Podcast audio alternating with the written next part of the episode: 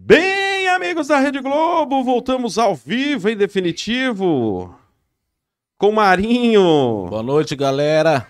Opa, desculpa, manda bala. Boa noite, galera. Tamo junto aí, mais um podcast aí, quarta-feira, com um cara aí fera. Você nem assistiu as palestras dele, como você sabe que ele é fera?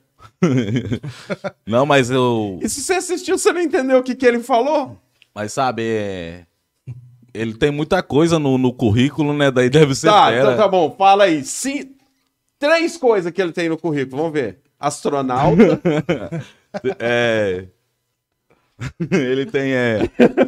Truta, é. ah, é com negócio emocional lá, como é que é? ah, pra fazer os outros chorar? Não sei como é que é. Ah, o que mais? Tem também.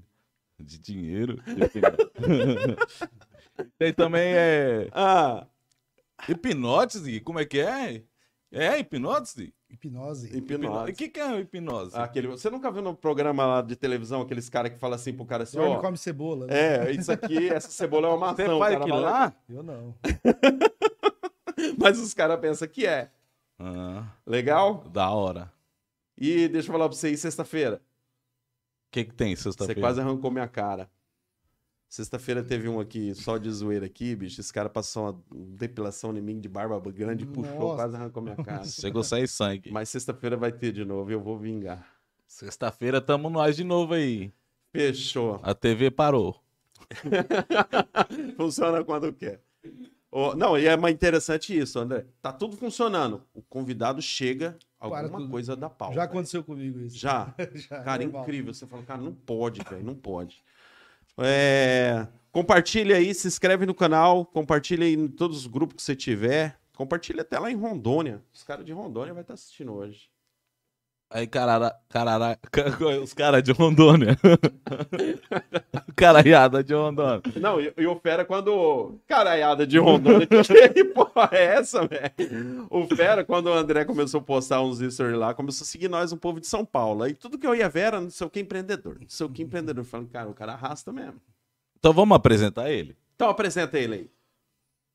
Empresário, Ah.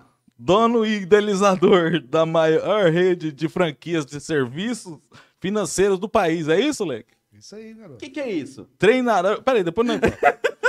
que é muita coisa, o homem é, truta. Treinador de inteligência emocional. Isso aí que eu quis falar. Master Quest. O que, que é isso, Master Quest? Coach. Coach. Depois você vai explicar, Tá né? longe de ficar certinho. Que que- Hipnólogo. Isso que eu me interessei mais aí no negócio do hipnólogo aí.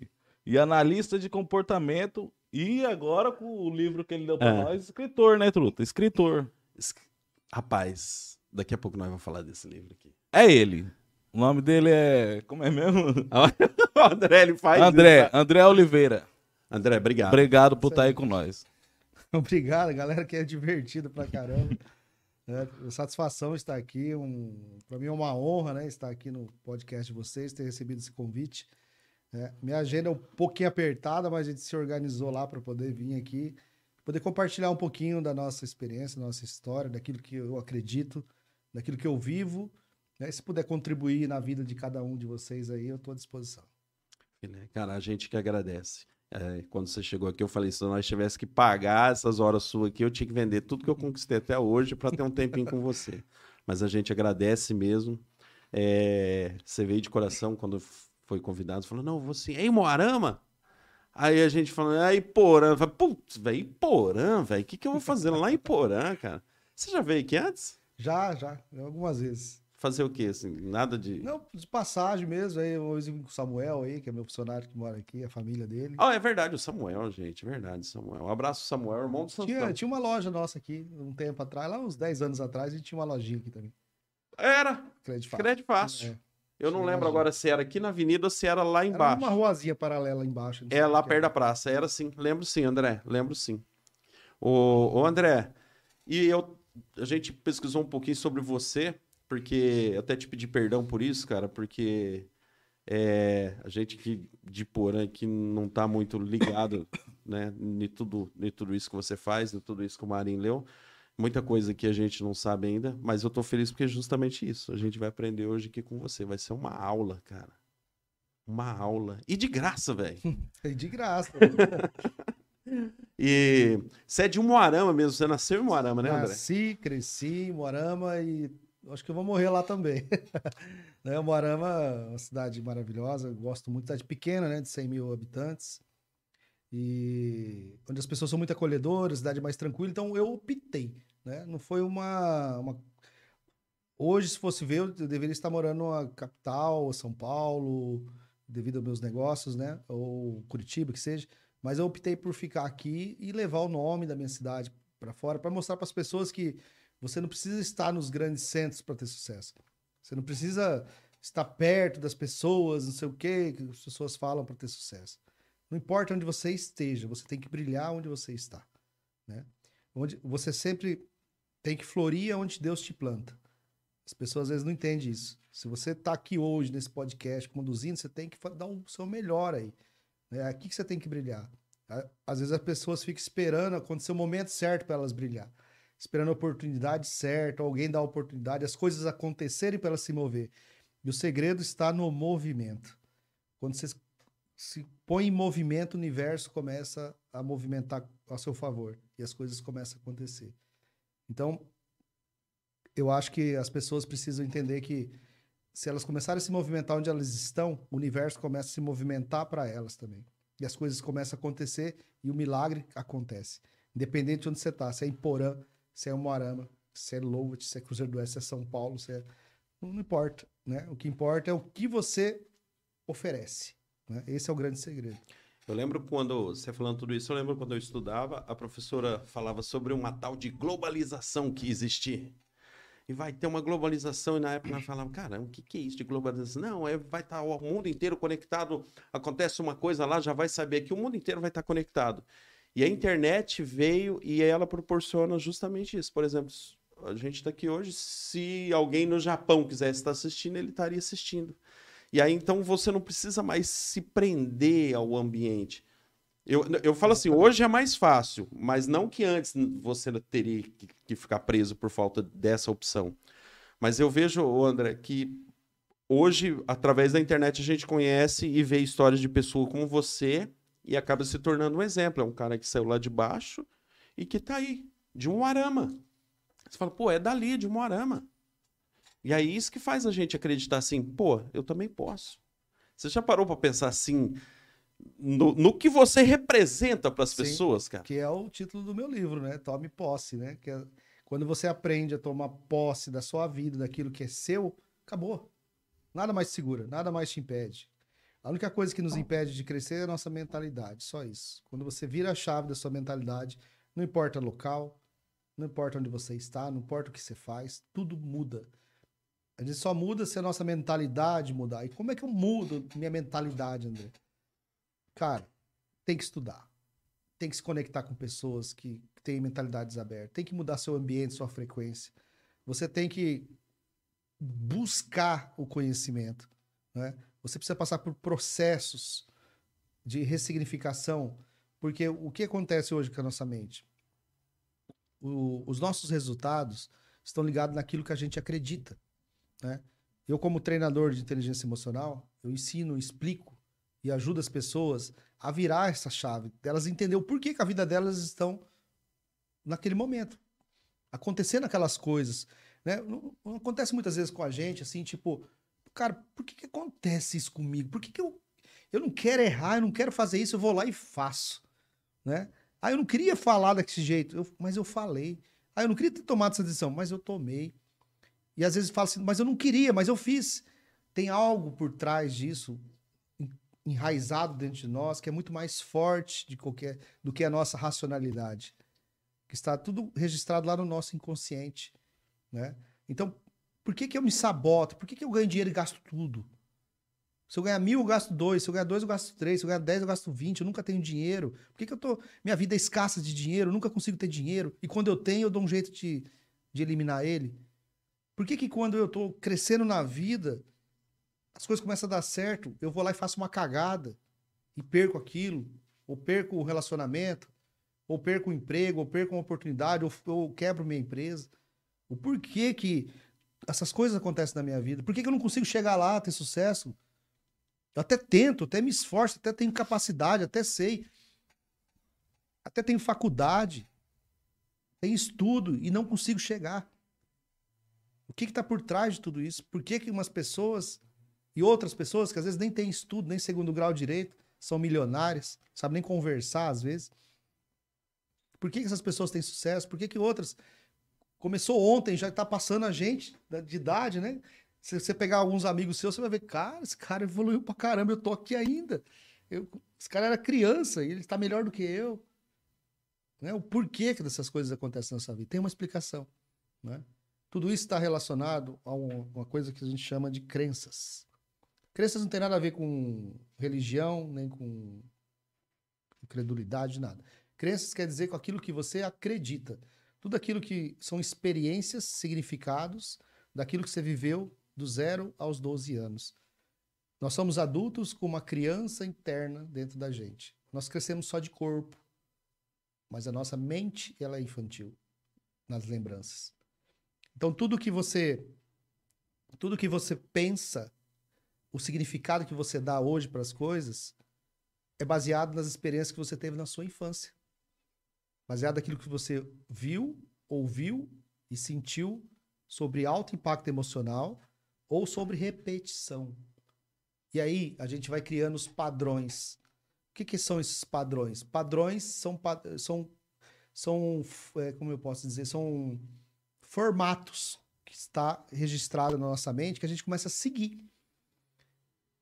Um exemplo: se você é, você tem um pai e uma mãe e o seu pai tem um costume lá, vamos pensar assim de é, que, eu vou pegar um exemplo?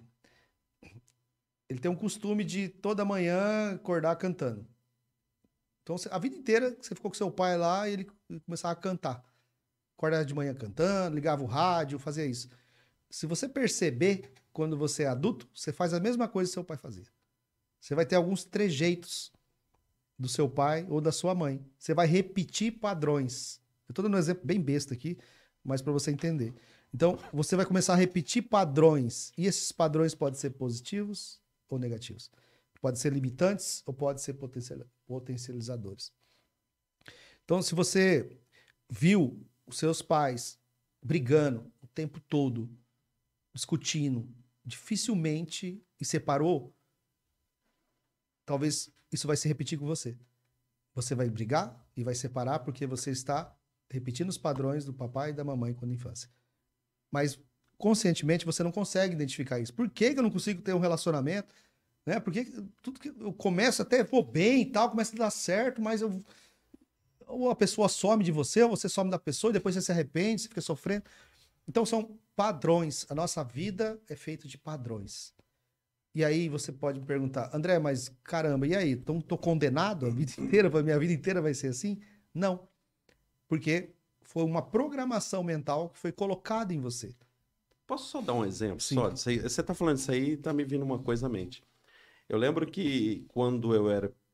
Disso eu não lembro, mas me contaram, né? Porque eu não gostava de cebola, por exemplo. E aí eu não gostava de cebola, e quando eu casei com a minha esposa, ela picava cebola, eu não via, eu comia. É, então não era pelo gosto, mas era por alguma coisa. Aí eu fiquei sabendo, cara, quando você era pequeno, uma pessoa te obrigou a comer uma cebola e você não queria, e aquilo lá que eu fiquei pensando, cara, foi isso que me fez trauma da cebola. Só que depois passou de um tempo, André, eu não sei se depois. Não sei, agora, depois dos 30 e tantos anos, eu gosto de cebola. Parece que, tipo assim, eu matei aquilo que tinha para trás, exatamente. E eu, hoje eu olho e falo, cara, não. Por exemplo, cara, eu tinha um medo tremendo de aranha. Se tivesse uma aranha, que bicho, eu não... E hoje eu falo assim, cara, não, eu, eu tenho que encarar esse medo, de repente, num lugar e colocar uma igual os caras fazem andar ali, encarar esse medo aí, porque não sei por que eu tenho isso. Mas eu só consigo imaginar assim, foi alguma coisa da infância. O nosso cérebro ele trabalha com representação. Ele vai, vai. Tudo que acontece na nossa vida, que é novo, apareceu uma situação, o que, que ele faz? Ele vai buscar lá no seu inconsciente uma, uma comparação, para ele associar alguma coisa àquilo e para tomar decisão. Se é bom ou é ruim. Ele vai dizer se é bom ou se é ruim. É. Até tem o Fred aqui que ele tinha. Ele não comia feijão. não, Igual feijão, você. pô. Feijão, cara, porque ele, passou, quando ele era criança, é, acho que ele passou mal. Como é que foi a história lá, Fred? Passou mal e. Da praia, né? Só, só feijão e água de coco na infância dele lá. A família dele lá ficou socando feijão e água de coco no moleque. Rapaz, esse homem não queria Nunca ver feijão e mais. água de coco nunca mais, pegou um trauma. E aí a gente conversando, fala, cara, vou ressignificar esse negócio, conversando bastante. Aí ele foi lá e venceu o medo lá e começou a comer feijão de novo. Puta que pariu, o cara não consegue comer um feijão, mano. Mas pra ele era algo, não, inaceitável. Algo difícil. Você entendeu? Mas por quê? Nosso cérebro é ruim. Mas por que pra outra pessoa comer feijão é bom? Pra outra pessoa comer cebola é bom? Nós estamos falando de coisas muito superficiais, mas isso se remete a traumas profundos. E que te faz tomar decisões depois. Tomar decisões vezes de errôneas. travar, falar, não, isso não é legal. Né? Do medo de altura. Né? O Jean tinha muito medo de altura tremenda. Daí a gente foi passar lá na ponte lá da. da indo pro Paraguai lá em Foz. Rapaz, eu fui fazendo um trabalho com ele, falando, não, mano, respira, vai falando, conver- conversando com você mesmo e tal. Ele foi fazendo um trabalho de ressignificação lá, ele passou de porra. Você entendeu? Ele vai Caramba, perdendo cara. os medos. Por quê? Nosso cérebro é reprogramável, essa é a boa notícia. Tudo que foi programado, nosso cérebro funciona como um computador. Você vai lá, formata ele, começa a dar novas informações para ele, novas trilhas neurais, que a gente chama no nosso cérebro. E aí você vai ressignificando. E aí você tem que fazer coisas que vai te ter um alto impacto emocional ou por repetição, né? Ou hábitos diferentes. Como é que a gente ressignifica? Mudando os nossos hábitos. Né? Você vai mudando a rota, você vai mudando o caminho, você vai mudando a forma de fazer. Ah, e como é que você, como é que eu sei disso? Consciência, conhecimento. É necessário ter o conhecimento para você saber que você tem aquilo. Às vezes tem pessoas que não, não têm conhecimento. Hoje, 3% da população mundial tem conhecimento disso que eu estou falando. Tem conhecimento de inteligência emocional. Entendeu? De reprogramação de crença. 3% só. O 97% padece. Sofre com as suas ideologias. Né? Aquilo que ela viu, ouviu e sentiu quando era criança.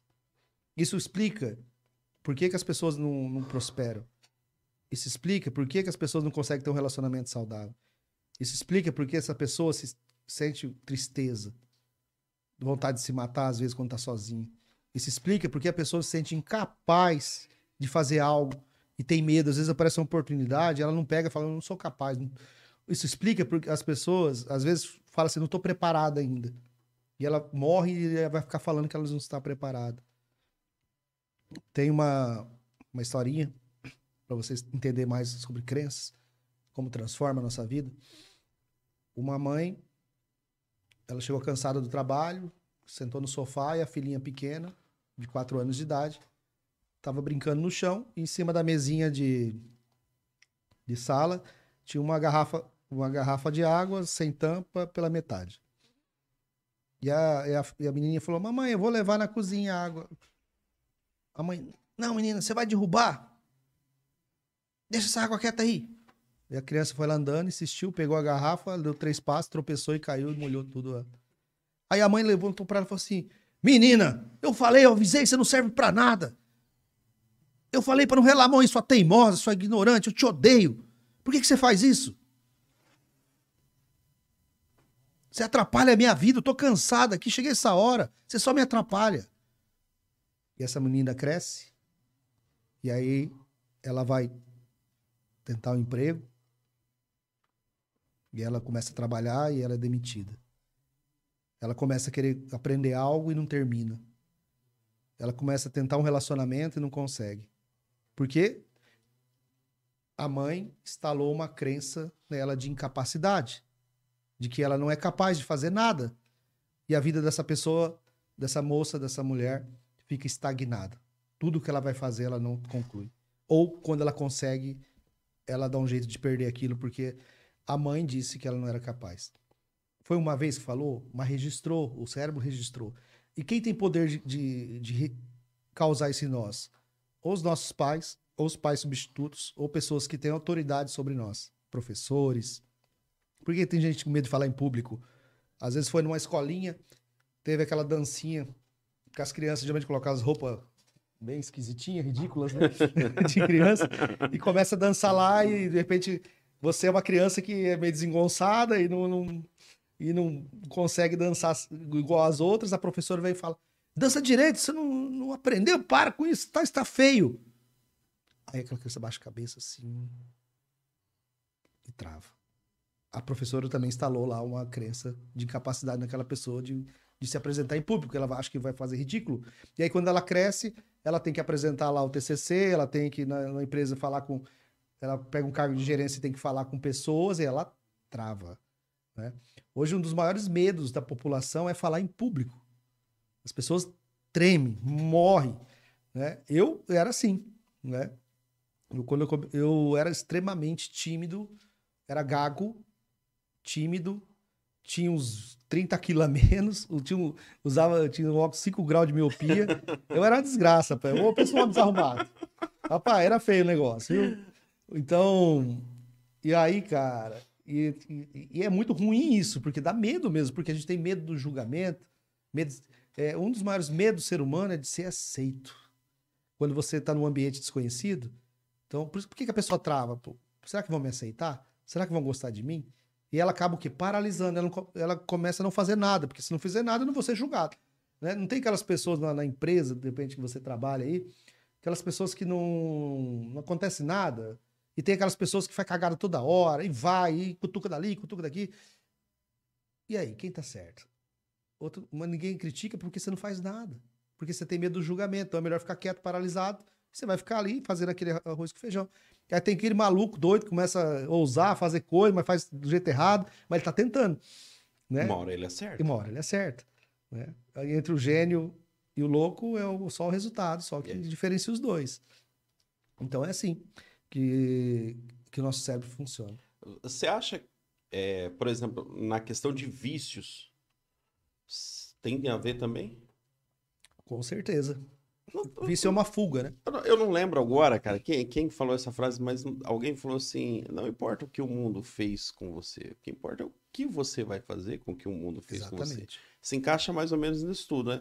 Não importa o que você viveu na infância, você tem tudo isso aí para carregar. Só que chega uma hora que você precisa falar assim: mas eu não quero ser assim. Eu é uma quero... decisão. Exatamente. Agora a, eu quero. As, as coisas só mudam na nossa vida quando você toma uma decisão. Por que, uma pessoa para de fumar? Porque ela tomou uma decisão de parar de fumar. Entendeu? Ah, por que, que uma pessoa fez uma dieta e foi emagrecer? Porque ela tomou decisão. Se você não tomar decisão, decisões na sua vida hoje, nada vai mudar. Você pode ficar fazendo curso, lendo livro, escutando os podcasts, e nada vai mudar, porque você se torna um telespectador da sua vida. Você tem que ser o protagonista, você tem que ser o cara que vai atuar. E aí muitos ficam paralisados, com medo do julgamento. Aí se eu mudar? Aí se eu parar de beber, o que, que meus amigos vão falar de mim? Aí se eu parar de fumar? Aí se eu parar disso? Né? Então as pessoas não tomam decisão, às vezes ela nem quer mesmo. Porque vício é uma ânsia inconsciente de morte. A pessoa está adiantando a morte dela inconscientemente. Ela quer morrer. Quando você tem um vício, porque você quer morrer. Porque se você fumar pra caramba, você vai morrer mais cedo. Se você beber pra caramba, você vai morrer mais cedo. E fora os outros vícios que existem. Né? Enfim, esse que é o, mais. Então, é uma ânsia. Agora, uma coisa é você beber socialmente, tal, curtir, vai embora dormir. Outra coisa é você beber para suprir alguma coisa. Né? E aí, volta lá de novo lá atrás. O que está por trás disso aí? Né? Por, que, por que, que essa pessoa busca tanto? Ela precisa sair do ar? Né? Por que, que ela usa drogas? Por quê? Porque é sempre uma. Geralmente, quem usa drogas são pessoas que têm uma carência afetiva de, de, de, de ser aceito de ter reconhecimento, de ter palavras de afirmação. Né? Nossos pais, eles foram programados também a tratar os filhos de uma forma mais rígida, né? Os nossos pais antigamente, né? Hoje já está mais maleável, ou pior, né? Sei lá. É... Era, meu, não fez a parada, o chicote estrala, né? Então, isso, tudo isso vai programando nossas crenças, né? Talvez a pessoa nunca ouviu eu te amo do pai, da mãe, não recebeu um abraço. E aí ela vai buscar fugas, né? Dificilmente você vai ver uma pessoa desestabilizada quando ela tem um tem pai e mãe presente, presente, porque você, só ter pai e mãe não adianta. Ter pai e mãe presente, que dá atenção, que elogia seu filho, que, que reconheça ele, que programe as crenças deles. Mas por que, que os pais não fazem isso? Porque eles não, não conhecem inteligência emocional. Entendeu?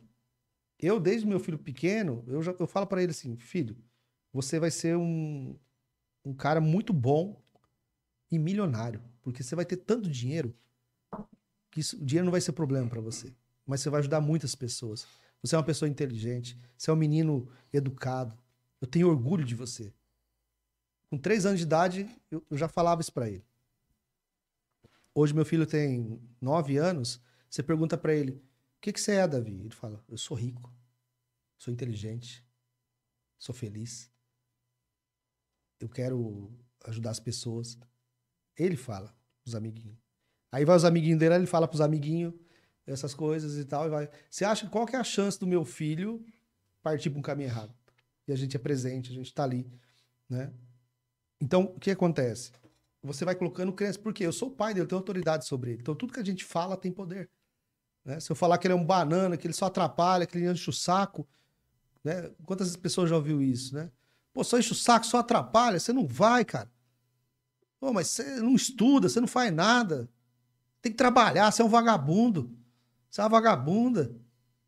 Como é que é para uma criança ouvir isso, né? Elas são uma criança. Mas, na verdade, os pais também não têm culpa, porque eles estão repetindo padrões do que eles ouviram dos pais dele também, de como eles foi tratado. Eu, eu, eu, também acho que esse conhecimento que se teve dessa situação acontecer também não é tão antiga, né? De você saber assim, ó, o pai e a mãe influenciam o filho tanto até os 12 anos que você disse Sim. ali. Eu penso, você pode corrigir se eu estiver errado, mas eu penso assim que não é uma coisa tão antiga que se descobriu. E antigamente você não tinha essa base, hein? Não, o filho tem que ser chinelada. Tem que ser chinela, na regra, na paulada, é, tem, tem que trabalhar, tem que não sei o quê. Não é isso, cara. É o amor que constrói, né? É o, é o amor que faz a pessoa ser melhor, ser uma boa pessoa. E hoje tá pior ainda. Hoje, tipo assim, hoje criança nem pai e mãe tem direito, né? Ou é separado, é um rolo a maioria das pessoas. Então, assim, cuidado com o que você tá colocando, falando pro seu filho. Cuidado. Ele, ou ele vai ser uma pessoa vencedora, ou ele vai ser um cara que vai ter que passar por um processo depois de ressignificação, vai sofrer pra caramba, vai se ferrar na vida até ele acordar, passar por um processo de, de, de, de inteligência emocional para ele poder ser curado e, e, fazer a vida dele andar. É, eu não sei, né? Você falou para mim que você é da igreja, frequenta a igreja católica, e, e, eu não sei como é que é lá, né? Eu frequento a evangélica, mas é, eu até sei que tem os encontros aqui, que tem bastante gente da Pai que vai ali em Perubal? Pérola. Não, Pérola. Pérola.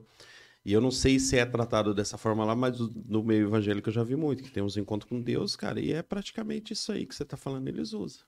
Para quebrar trauma, para ver o que, que aconteceu, para refazer uma pessoa. E eles usam isso muito no, no, no, no meio do cristianismo, cara. Sim, é muito. O coach ele é muito usado no meio do. Ele não é falado, né? Que é coach, o que é hipnose, o que é um processo de PNL, de programação neurolinguística, mas é muito utilizado essas técnicas, né? Lógico, tem o poder de Deus sobre tudo isso, sobre essas coisas, tem algo espiritual, porque nós vivemos num, num universo que existe uma energia logo acima, existe um Deus que também tem poder sobre nós, mas existem as técnicas, as técnicas neurais, científicas, que trabalham o nosso cérebro que faz ele ser mudado, virado, reprogramado, virado de chave, né?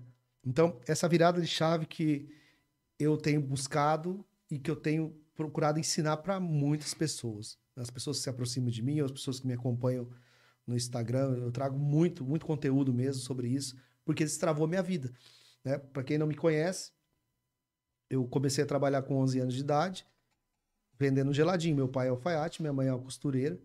São pessoas muito simples, minha família era muito simples, a gente morava perto de uma favelinha ali em Moarama. E ali a gente cresceu. E eu fiquei vendo, eu via meus amiguinhos lá tendo tênis novo, tendo um carrinho, e eu não tinha isso. Né? Nunca me faltou nada na minha casa, sempre teve comida, meu pai muito trabalhador, minha mãe muito cuidadosa, mas a gente não tinha luxo, não tinha aquela coisa. E eu pensei, cara, será que eu vou, vou virar alfaiate? Mas eu não quero isso pra minha vida eu preciso criar a minha história. E eu, com 11 anos de idade, resolvi empreender. Né? Eu vi, um dia minha mãe chegou lá e falou assim, ó, ô filho, ela estava triste. Eu perguntei, que só tá triste? Falou, não, que não tem nenhum copo para receber as visitas aqui em casa. Só tinha aquele copo de massa tomate, na minha época era massa tomate. Eu falei, não mãe, eu vou comprar um, um, um, um, uns copos para a senhora. Eu falei, mas como é que eu posso fazer isso? 11 anos de idade, não tinha dinheiro, não tinha nada. Aí eu falei, bom, comecei a pensar, né, cara? Ali começou o empreendedorismo a entrar na minha vida. Eu falei, bom, mano, o que que eu gosto? E as crianças gostam? Geladinho. Porra, essa- tá, tá cheio esse congelador. O que eu vou fazer? Eu vou vender esse negócio. Fui lá no negócio de pesca do meu pai, peguei lá um, um- um isopor, fedendo peixe que não dava pra pescar, o da pesca. Joguei esse geladinho e falei, vou na rua. E comecei a oferecer. Botei lá, escrevi na caixa o valor do geladinho e tal. E aí comecei a vender. E aí, mano, comecei. Vendi um, dois, três, quatro, cinco. Tipo, deu o final da tarde, vendi tudo. Já fiz um dinheirinho. Eu falei, esse negócio dá certo. Aí voltei e falei, mãe, ó, é o seguinte, eu vou comprar um negócio pra senhora, e só que eu só, você só produz o geladinho aí que eu vou vender esse negócio. E ela começou, compramos aquele quisuco lá. Nossa. O quisuco enchia o saquinho, eu ajudava ela lá a fechar o saquinho, tudo. Suquinho desse tamanho fazia Nossa, horrível. 10 aquele centavos. negócio. 10 centavos centavos. fazer 10 litros. Mas eu, eu ganhava, sei lá, mil por cento de lucro, tá ligado? E aí eu fui fazendo, vendendo, cara. Aí eu já chamei meu irmão. Meu irmão era mais fortinho do que eu, mais gordinho. Daí eu, eu fazia ele carregar a caixa, que eu nunca gostei de fazer muita força. aí eu fazia ele carregar a caixa um pouco mais do que eu. Falei, carrega aí que eu vou vendendo. Eu fui, ia vendendo, ele carregava. Aí se ele cansava, eu pegava. Aí, tipo, a gente foi em dois, cara. Aí começamos ali. Aí chegou uma semana antes do aniversário da minha mãe. Aí eu falei, cara, uma semana não, um dia antes do aniversário. Falei, nossa, o dinheiro não vai dar, mano. Eu, eu só precisava vender mais uma caixa. E aquele dia não- a gente não vendeu nada. Aí foi quando eu peguei, sentei no meio-fio assim, cara, comecei a chorar e fiz uma oração. Falei, ô Deus, me ajuda, Deus. Eu tô me esforçando aqui, eu preciso dar esse presente pra minha mãe. Ela me ajuda tanto e tal, não sei o quê. Aí chorando, mano. Aí de repente chegou um cara assim, ô menino, você tá vendendo aí? Falei, tô geladinho, tio. Aí abri a caixa, tava cheio. Ele falou, quanto que é? Eu falei, tanto. Me dá tudo tem dentro. Nossa, Aí cara. ele comprou tudo, mano. Aquela, na hora a oração foi respondida assim. Nossa, cara. Aí ele me deu aquele dinheiro, eu fui correndo, peguei meu irmão, aí nós fomos lá na loja, no outro dia de manhã. Aí chegamos na loja. Eu, shortinho, chinelo de dedo com prego embaixo, chinelo havaiano com prego.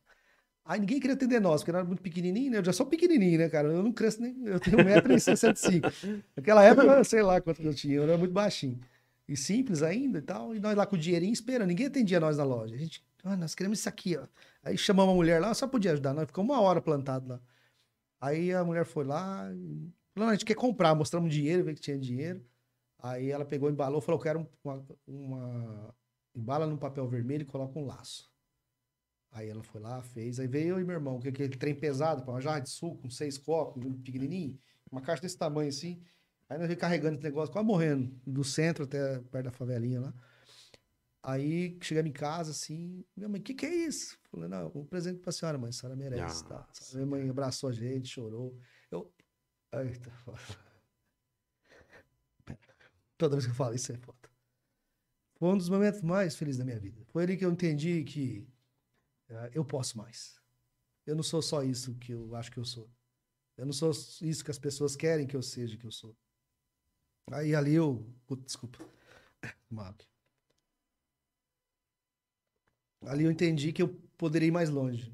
Se eu conseguir comprar um- uma jarra, um copo, sem ter dinheiro nenhum e fiz o dinheiro, eu poderia comprar um carro, uma casa, ter uma empresa. Eu só, eu só precisava seguir o caminho certo. Né? E aí. E aí eu comecei. Aí depois nós começamos a ampliar o nosso negócio, começamos a vender salgadinho, ia nos, nos campos de futebol, vender os sachêzinhos que a vizinha fazia e começamos a empreender ali. Roubou a boba do vizinho, a abóbora. Abóbora. Roubou abóbora. As paradas aí, mano. Roubou uma abóbora do vizinho uma vez, rapaz. Não tinha o que vender, tinha acabado de ladinho, não precisava vender. Aí tinha uma abóbora marcando lá numa data, nós entramos na data lá e roubamos a abóbora, saímos correndo, o cara correndo atrás de nós.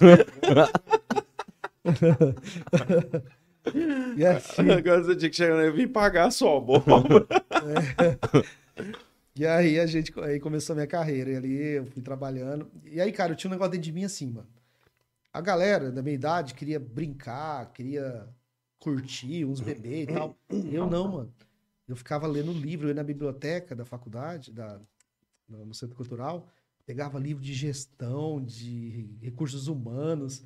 Uns treinados a ver com a minha idade, assim, né? E, e ficava lendo aqueles livros lá.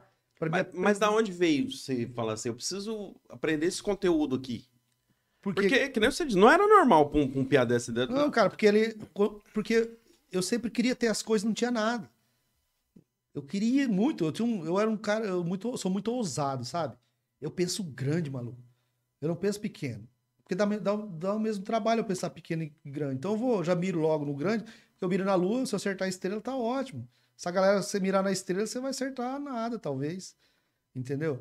E lá eu era assim, não sei porque que eu era assim. Eu acho que era um dom mesmo, né, cara? E aí eu falei, não, eu vou, eu vou crescer, eu vou dar a volta por cima.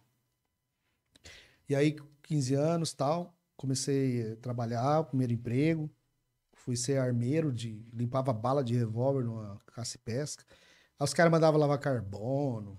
Eu, eu era zoado pra caramba, porque eu sempre fui meio tongão, assim, sabe? Meio nerd, assim. Mas eu achei que você ia manter sua, sua cabeça assim, não, eu preciso sempre trabalhar por conta aqui. Não, então, eu trabalhava na alfaiataria do meu pai, ajudava ele, né? Mas eu precisava do emprego, ter uma renda, né? E tal, ter experiência, né? E ali eu voltei pro mercado e ali eu sofri pra caramba, os caras faziam bullying de mim, era um inferno. Aí eu fui pra uma farmácia, eu falei, agora beleza, né, mano? Comecei a trabalhar na farmácia de office boy. Puta, aí eu apanhava na farmácia, o filho do dono usava umas drogas lá, e chegava descontado em mim. Nossa, sofri pra caralho. Aí, tipo.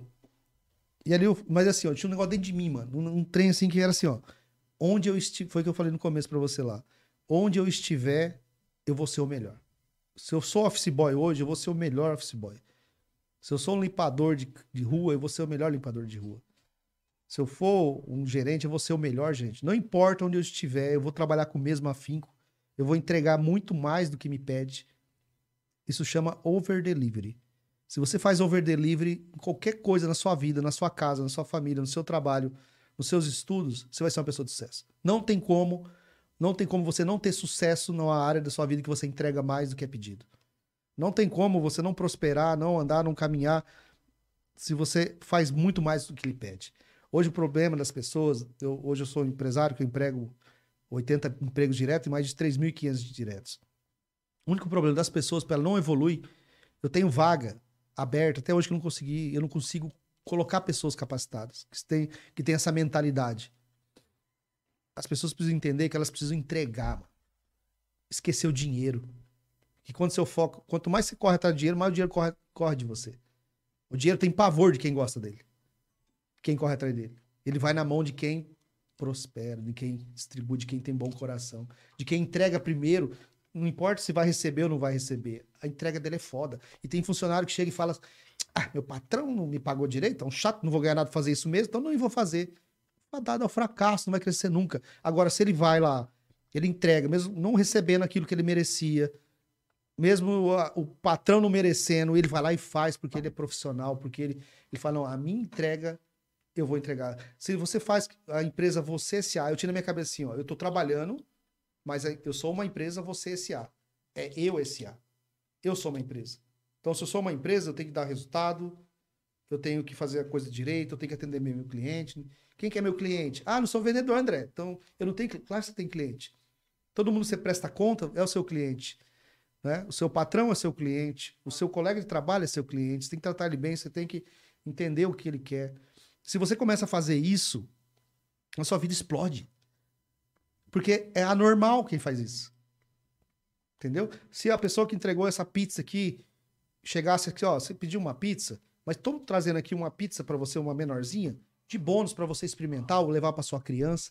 Você não pediu, você não tava nem esperando, o cara veio e trouxe. O Pô, esse cara é diferente, hein, mano? Essa pizza do cara, o cara, o cara ganhou seu coração.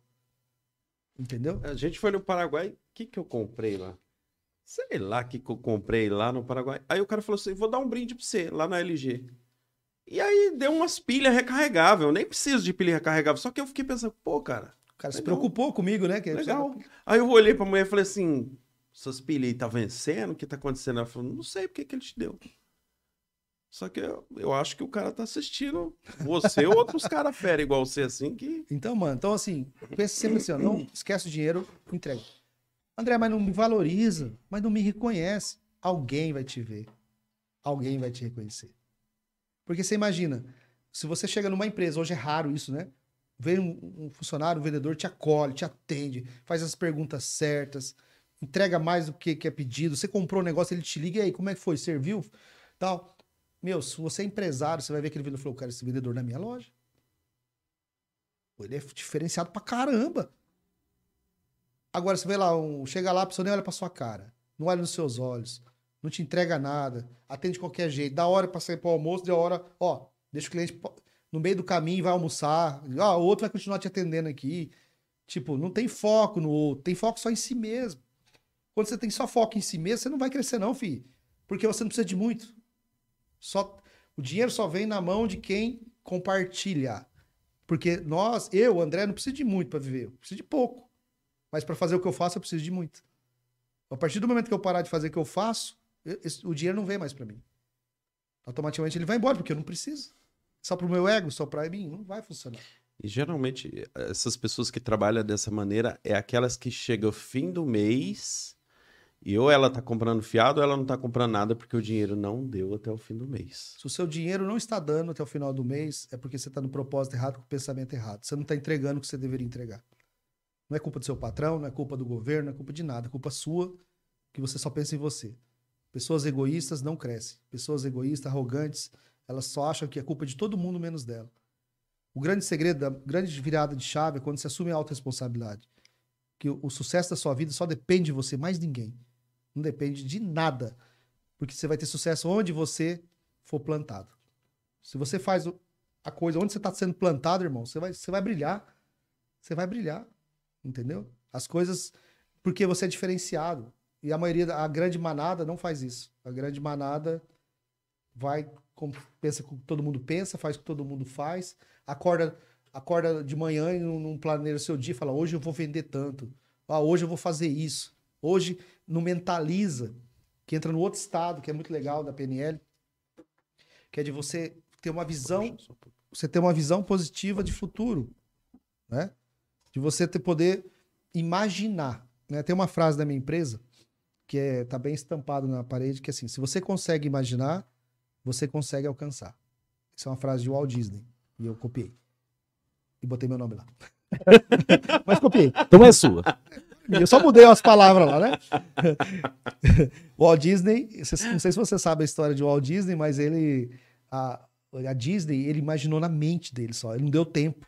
Porque quando foi construir, ele morreu. Morreu, foi. Ele morreu antes, mas ele tinha tudo dentro da mente dele. Cada passo, cada, cada prédio, cada bicho, cada não sei o que lá, ele tinha tudo esse projeto na mente dele. Ele foi um, um cara, o primeiro cara que viu a Disney foi ele, porque estava na mente dele. Tudo aquilo que ele imaginou aconteceu. Então, o que, que isso quer dizer? Tudo que você pensa, existe uma energia no seu pensamento. Você irradia isso e você vai atrair. Se você pensa que você que tá bom, tá bom, você não vai evoluir.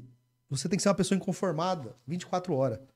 Não é tem que ter ambição, mas eu, quando eu digo ter ambição, é ambição boa, tá? Não é aquela ambição de querer, não, eu quero que ele caia para me crescer e tomar o lugar dele. Não, isso não. Mas tem aquela ambição, cara, te admiro, mano, eu quero ser igual você. Minha ambição é ser um cara igual a você.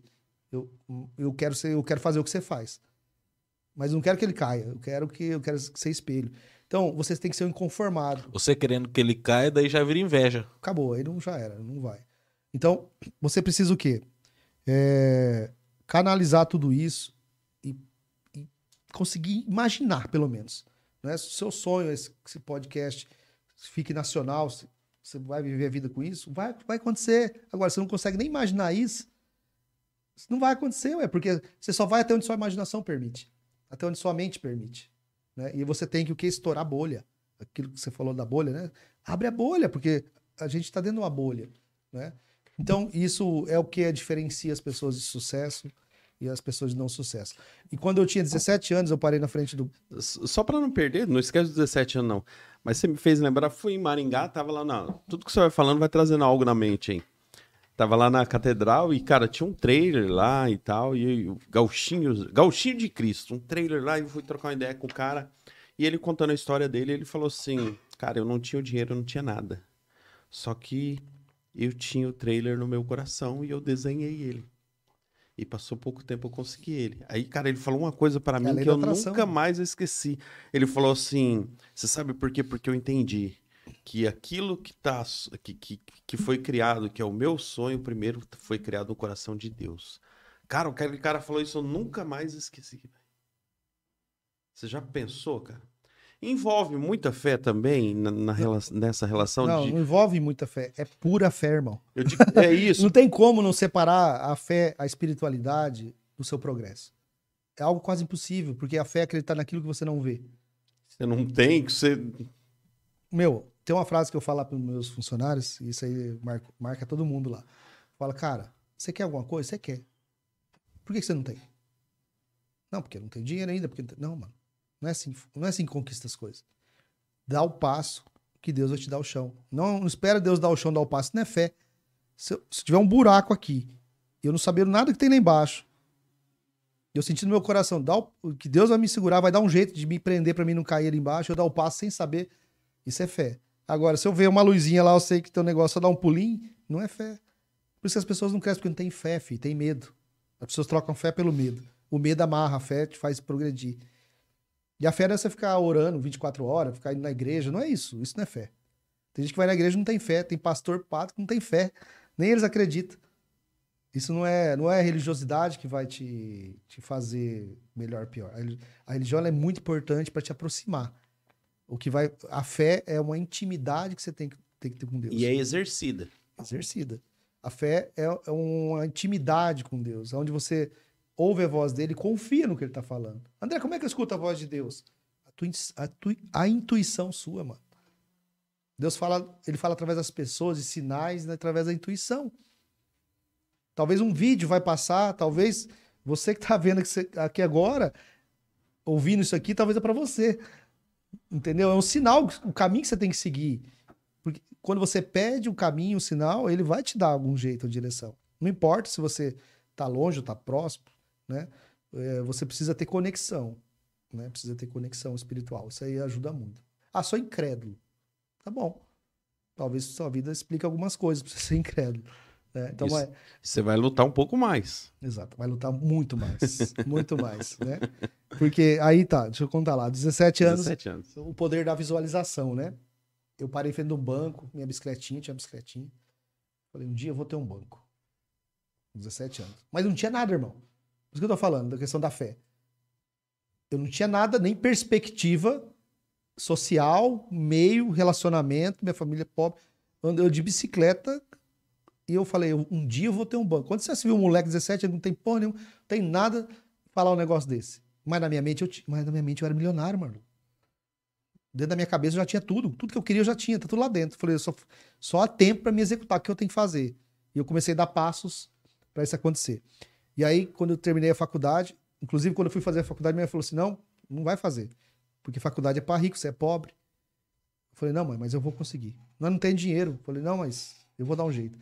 Durante cinco anos, tudo que eu ganhava de salário, eu paguei na faculdade. E aí o dinheiro não dava. O que eu tinha que fazer? A, minha a mãe da minha esposa fazia pão caseiro. Daí eu vendia pão caseiro. Eu vendia, aí encontrei uma amiga na faculdade. Ela vendia revistinhas da Natura. Peguei aquelas revistinhas, comecei a vender também. E aprendi a tocar violão. E fui dar aula de violão. Nem sabia direito, mas fui dar. É isso que eu ia falar, pro cara da aula, cara. Eu nem sabia direito, mano. Aprendi lá e fui dar aula de violão. pra quem não sabia Ué, nada, porque não você sabe nada, porra, o primeiro estágio ali. E aí eu fazia renda e, e, tipo assim, eu lembro até hoje. Pagava, aí eu consegui pagar a faculdade, sobrava cinquentão pra mim passar um mês e tal, né? Cara, foi cinco anos assim, mano. Chegava no, no intervalo da faculdade, não dava tempo de eu ir em casa. Aí eu não tinha dinheiro pra poder comer e tal. Aí os caras me chamavam lá na roda, na- lá no IPAR, lá, sentava lá na mesinha. Aí eles comiam o lanche e tal. O Kendra, eu falei, não, não, obrigado. Tinha vergonha, né, tal. Aí eles saíam, eles deixavam um restinho. E eu, por muito tempo, eu comi restinho de lanche na mesa ali, para poder matar minha fome ali, naquela noite, porque não dava tempo de ir em casa. Até hoje, inconscientemente, quando eu bebo uma bebida ou como alguma coisa, eu deixo sempre um restinho, um pedacinho, ficou no meu inconsciente isso. Caramba, cara. Eu sempre acho que alguém vai estar precisando ali de alguma forma. Então foi cinco anos assim, me ferrando mesmo. Aí comprei uma moto, eu, eu fiz um consórcio, daí eu começou a melhorar minha, meus trabalhos, fiz um consórcio. No sexto mês fui contemplado, falei, ah, agora minha vida vai mudar, a coisa começou a andar. Mano, peguei a moto, passou 15 dias, me roubaram a moto. Aí eu fiquei com 60 parcelas para pagar e tive que voltar na bicicletinha. Eu falei, nossa, cara, eu sou mano. velho. Mas eu não desistia, aquilo lá não. Meu, eu sabia que tinha algo grande pra mim. Eu sentia, eu falei, não, tá bom, isso faz parte do processo, eu vou chegar. Mas eu não tinha nada pra sinalizando que ia dar certo. Nada. Tava escuro, Só fechado. que essas dificuldades te fazia, te É. fazia falar assim, não, É. eu preciso. Agora eu vou chegar, mano, eu não vou desistir, não vou desistir, eu não tenho opção. Se eu desistir, eu vou voltar pra trás. E eu não posso, só tenho que ir pra frente, eu não tenho nada a perder. Eu só tenho a ganhar, então eu vou. Um pouquinho que eu ia, eu vou, eu ficava e nada me abalava, mano. Eu ia, eu me, ó, desculpa a palavra, mas eu me fudia mesmo, mano. Eu sofria, cara, eu sofria. E aí, quando eu terminei a faculdade, cara, pô, foi muito massa. Consegui emprego numa financeira, num banco. Falei, agora eu vou ter meu banco. Fiquei sabendo da vaga, era um sábado. Pô, liguei pro gerente lá umas 16 vezes, acho que o cara tava dormindo, ligou, alô, não sei o quê, bravo, né? Nossa. Falou, "Ô, irmão, desculpa te acordar, é que eu vi uma vaga e tal. Ele falou, não, tá bom, mas você tem carro? Eu falei, tenho. Você tem celular? Naquelas épocas lá, celular, luxo. tenho. Pai, não tinha nada, mano. Não tinha nada. Nem carro, nem celular. Tinha uma moto velha lá, só uma motinha velha, pra se comprar. E pagando a outra ainda. Pagando a outra ainda. Falou, puta que pariu. Fiquei com a cons- consórcio União, lembro até hoje. Nunca mais quer saber desse consórcio. aí, aí, aí, beleza, mano. Aí eu cheguei lá, e peguei o carro, eu falei, e agora? E era Cascavel, né? Eu falei, como é que eu vou? Aí meu irmão tinha comprado um Uno. Meu irmão era mais novo que eu, mas meu irmão sempre foi também empreendedor tal. Ele virou gerente de um, de um negócio de farmácia lá e tal. Aí ele ganhava bem mais que eu, não ganhava nada, quase. Eu ganhava um salário mínimo. Aí eu peguei esse uninho dele, um uninho velho também, cara, nos pedaços lá. Eu falei, mano, presta aí que agora é por nada da minha vida e eu, eu nunca tinha ido na estrada. Aí beleza. Aí o tempo, parece que São Pedro falou assim, agora eu vou detonar esse moleque. Caramba. Rapaz, o cara. tempo fechou, começou a cair água, raio. E eu nunca na estrada, não sabia nem o caminho de Cascavel, não existia GPS, não existia nada. Eu tinha que ir por placas. E beleza. Saí na estrada, foi- começou a chover, que eu falei, ah, vou ligar o limpador, né? Não funciona. Não funcionava. eu tive que chegar em Cascavel, andar 200 km sem saber o caminho, sem limpador de para-brisa. Eu, e eu era míope, eu, tinha, eu fiz uma, uma cirurgia agora que corrigiu a minha visão, mas na época eu tinha 5 graus de miopia. Caramba. Eu andava assim, cara. Devagarzinho e tal. Mas cheguei. Demorei umas quatro horas. Cheguei lá.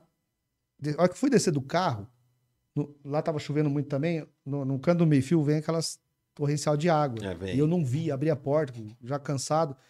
Pá, meti o, o pé lá naquele negócio. A minha calça molhou tudo até o joelho. Aí eu tava com o currículo na mão, o currículo voou, molhou. Ah, Mano, eu falei, tá bom, não vou desistir. Aí passei, atra- atravessei a rua, entrei no banco, toquei na porta lá, daí veio esse cara lá.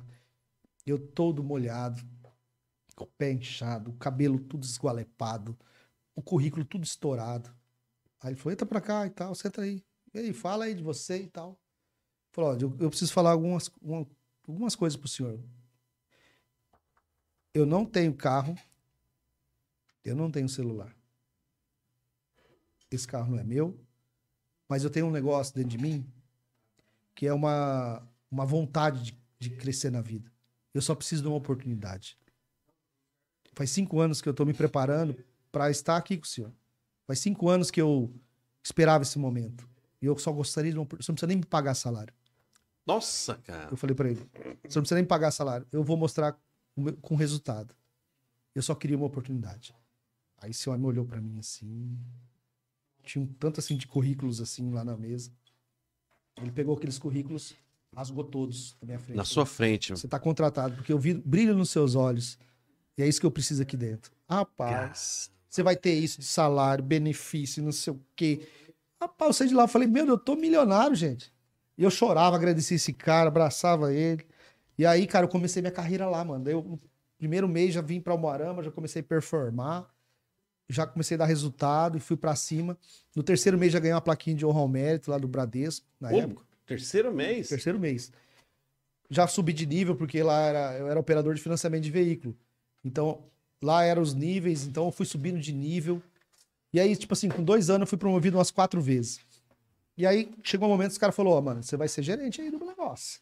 E o que, que eu fazia, cara? Porra, velho. como eu bati minhas metas antes, eu, eu sempre eu fiz um papel de liderança, sem ser líder. Por isso que eu tô falando do over delivery, de você entregar mais. Sabe o que eu fazia? Era, nós éramos 15 operadores, cada uma na cidade. Eu pegava o meu carro, com o meu dinheiro, o meu combustível na época. Depois eu comprei um carro, tal, que eu fiquei ganhando melhor, tal, financei um carro, tudo. E, e eu ia lá, pegava o último colocado do ranking, ia lá na cidade do cara ajudar ele vender. Ajudava ele vender. Aí esse cara ia subindo de, de, de posição. Aí eu pegava o último de novo e fazia isso sem ninguém saber. Né? Aí até que na reunião falou: Esse cara virou seu fã. Ah, virou, mano. Os caras falaram: não, mano, esse cara tem que ser gerente, ele ajuda nós mais que o gerente. Nossa. Aí o gerente saía de férias, eu que assumia, e, tipo assim, eu fazia tudo por ele. O, o- o gerente não me cobrava, eu cobrava o gerente. Falou, ó, ô chefe, nós precisamos fazer isso, nós precisamos fazer aquilo. Vamos pra cima, vamos pra cima, chefe. Acorda aí, chefe. né? Eu impulsionava o chefe. E aí, só que assim, aí veio na minha cabeça, cara, eu ia virar gerente. Veio aquela imagem de eu sentado na bicicletinha falando, um dia eu vou ter um banco. E eu queria muito empreender. Eu tava me preparando pra isso. E aí, uma semana antes, eu tive um sonho. Sonhei com a empresa, minha empresa, Credit Fácil, sonhei com as cores, com a logo, com o nome, com tudo. Eu falei, caramba, que, que negócio é esse? Credit Fácil. Tive um sonho e fiquei com aquilo na cabeça. cara. Aí, depois veio um discernimento. Eu falei, cara, peraí, agora é minha hora. E aí, o que, que eu fiz? Eu falei pra minha esposa, falei, ó, vou, eu vou pedir as contas. Falou, você é doido? Tem segurança, tem plano de saúde, tem tudo. Eu falei, vou pedir as contas, vou realizar meu sonho, que é ter minha empresa, meu negócio. E aí pedi as contas, o povo ficou tudo doido, ninguém entendia nada. Falou, você é louco, você é maluco, não, eu vou abrir meu negócio. E aí, como quando você pede as contas, né, você não tem tanto direito, não tem fundo de garantia, não tem nada, tem seguro-desemprego, tem nada. Você nem chegou a esperar ser o gerente lá, então? Não, eu ia, na outra semana eu ia ser gerente, eu pedi pra sair. Velho. Aí a mulher é doida mesmo. Não, a Pia quase separou de mim, mano. Aí, cara, eu falei, não, eu acredito no meu sonho. Eu- aí, com, com um pouquinho que eu peguei lá, eu comprei uma mesa, um computador, e botei uma fachada lá e iniciei a Credit Fácil. Foi assim. E aí eu comecei, falei, vou pra cima. Vou pra cima, que agora é minha hora. Caramba, cara. E aí fui, cara. Fui crescendo, em um ano eu tava com 20 lojas. Em um ano? Um ano, um ano e, um ano e meio, mais ou menos, eu tava. Um ano e meio, um ano e meio eu tava com 20 lojas. Inclusive tinha uma aqui em Porã. né? Foi as lembro. primeiras minhas. E aí eu, eu tinha essa 20, eu falei, não, aí comecei a ganhar dinheiro com força. Aí, irmão, aí o bagulho ficou louco. aí comprei carro, comprei casa, viajava, eu fiz, fazia tudo que eu falei, agora eu tô vivendo no céu. Aí foi lá em 2008, veio a crise dos Estados Unidos, aquela bolha imobiliária, e aí explodiu. Os bancos pararam de emprestar durante nove meses. Aí não tinha como emprestar o dinheiro, porque o dinheiro não é meu, eu sou correspondente bancário, né? A gente usa do banco, o banco paga uma comissão e te Uhum. empresta. Aí eu fui lá, pô, tive que fechar as 19 lojas, só não fechei a matriz minha aqui. Falei, agora fudeu tudo. Perdi tudo, mano. Tive que. A reserva que eu tinha, eu tive que pagar os funcionários a ser, tive que vender carro. Caramba. Não, eu perdi tudo que eu ganhei.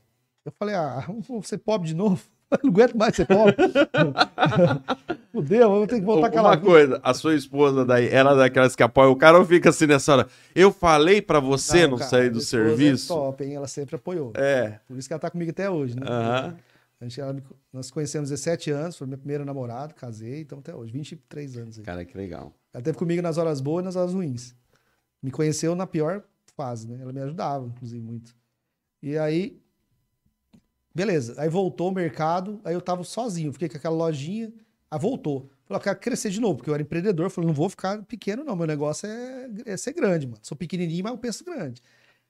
Aí sonhei de novo. Deitei, dormi. Aí vinha uma palavra na minha cabeça: franquia, franquia. Ficava piscando aquele trem lá na minha cabeça. Eu falei, mas que negócio é esse, gente? E é sempre assim, através de sonho, minhas coisas. Mas eu, eu, eu tenho um hábito de eu vou lá, sento no vaso lá e fico pensando. Né? Assim, fico lá, meia hora, 40 minutos sentado naquele negócio lá.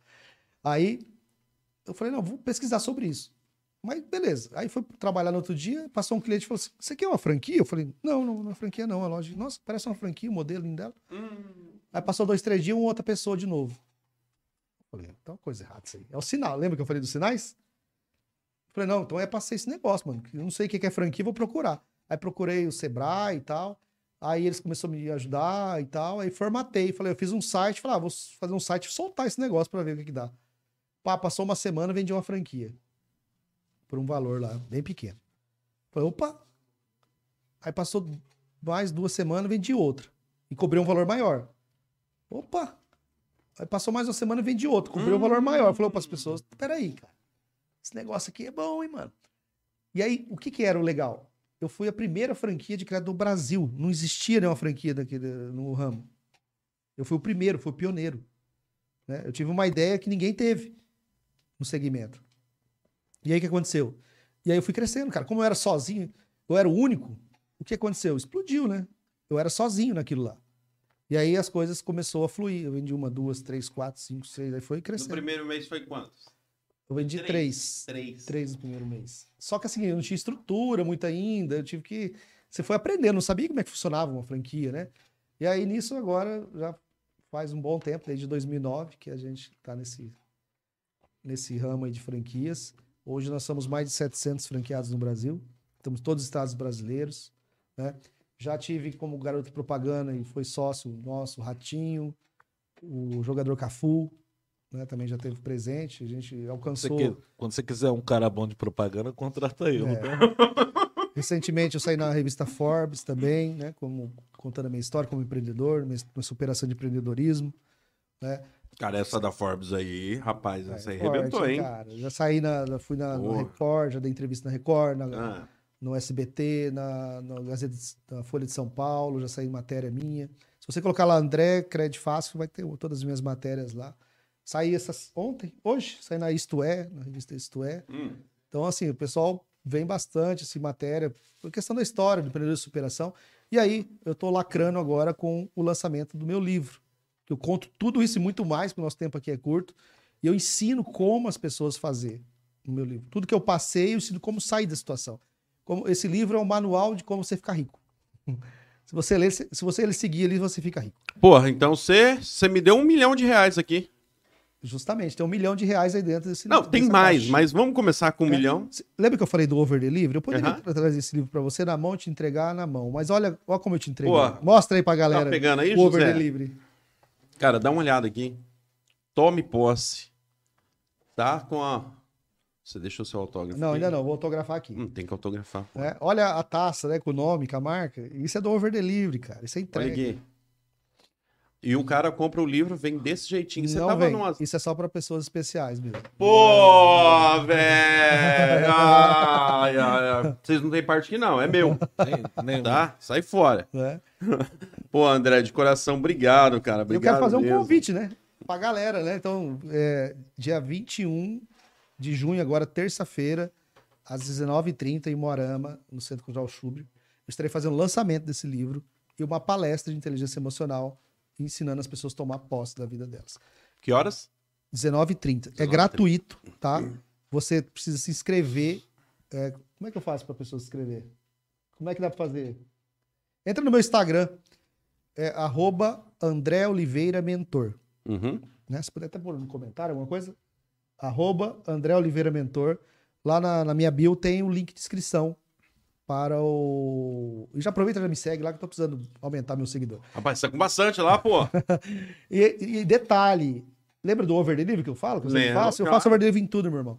Eu vou dar um iPhone lacrado para quem participar. Ué, dá não, eu vou sortear né, um iPhone para quem tiver presente na palestra. Caramba. Você não vai pagar nada, ainda vai concorrer um iPhone, ainda eu vai vou estar lá. sair de lá empoderado, lá ainda aprendendo algumas coisas que eu- tenho para falar para vocês. Eu vou estar lá. Você vai também. Vamos. Fazer você combinar antes, que senão na hora você não vai. Mas não vai ganhar um iPhone?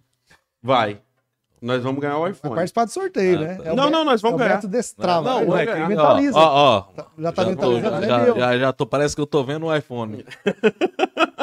E se você quiser também comprar o meu livro, né? Esse livro também está disponível na Amazon. Você pode fazer lá o pedido, o frete é grátis lá na Amazon.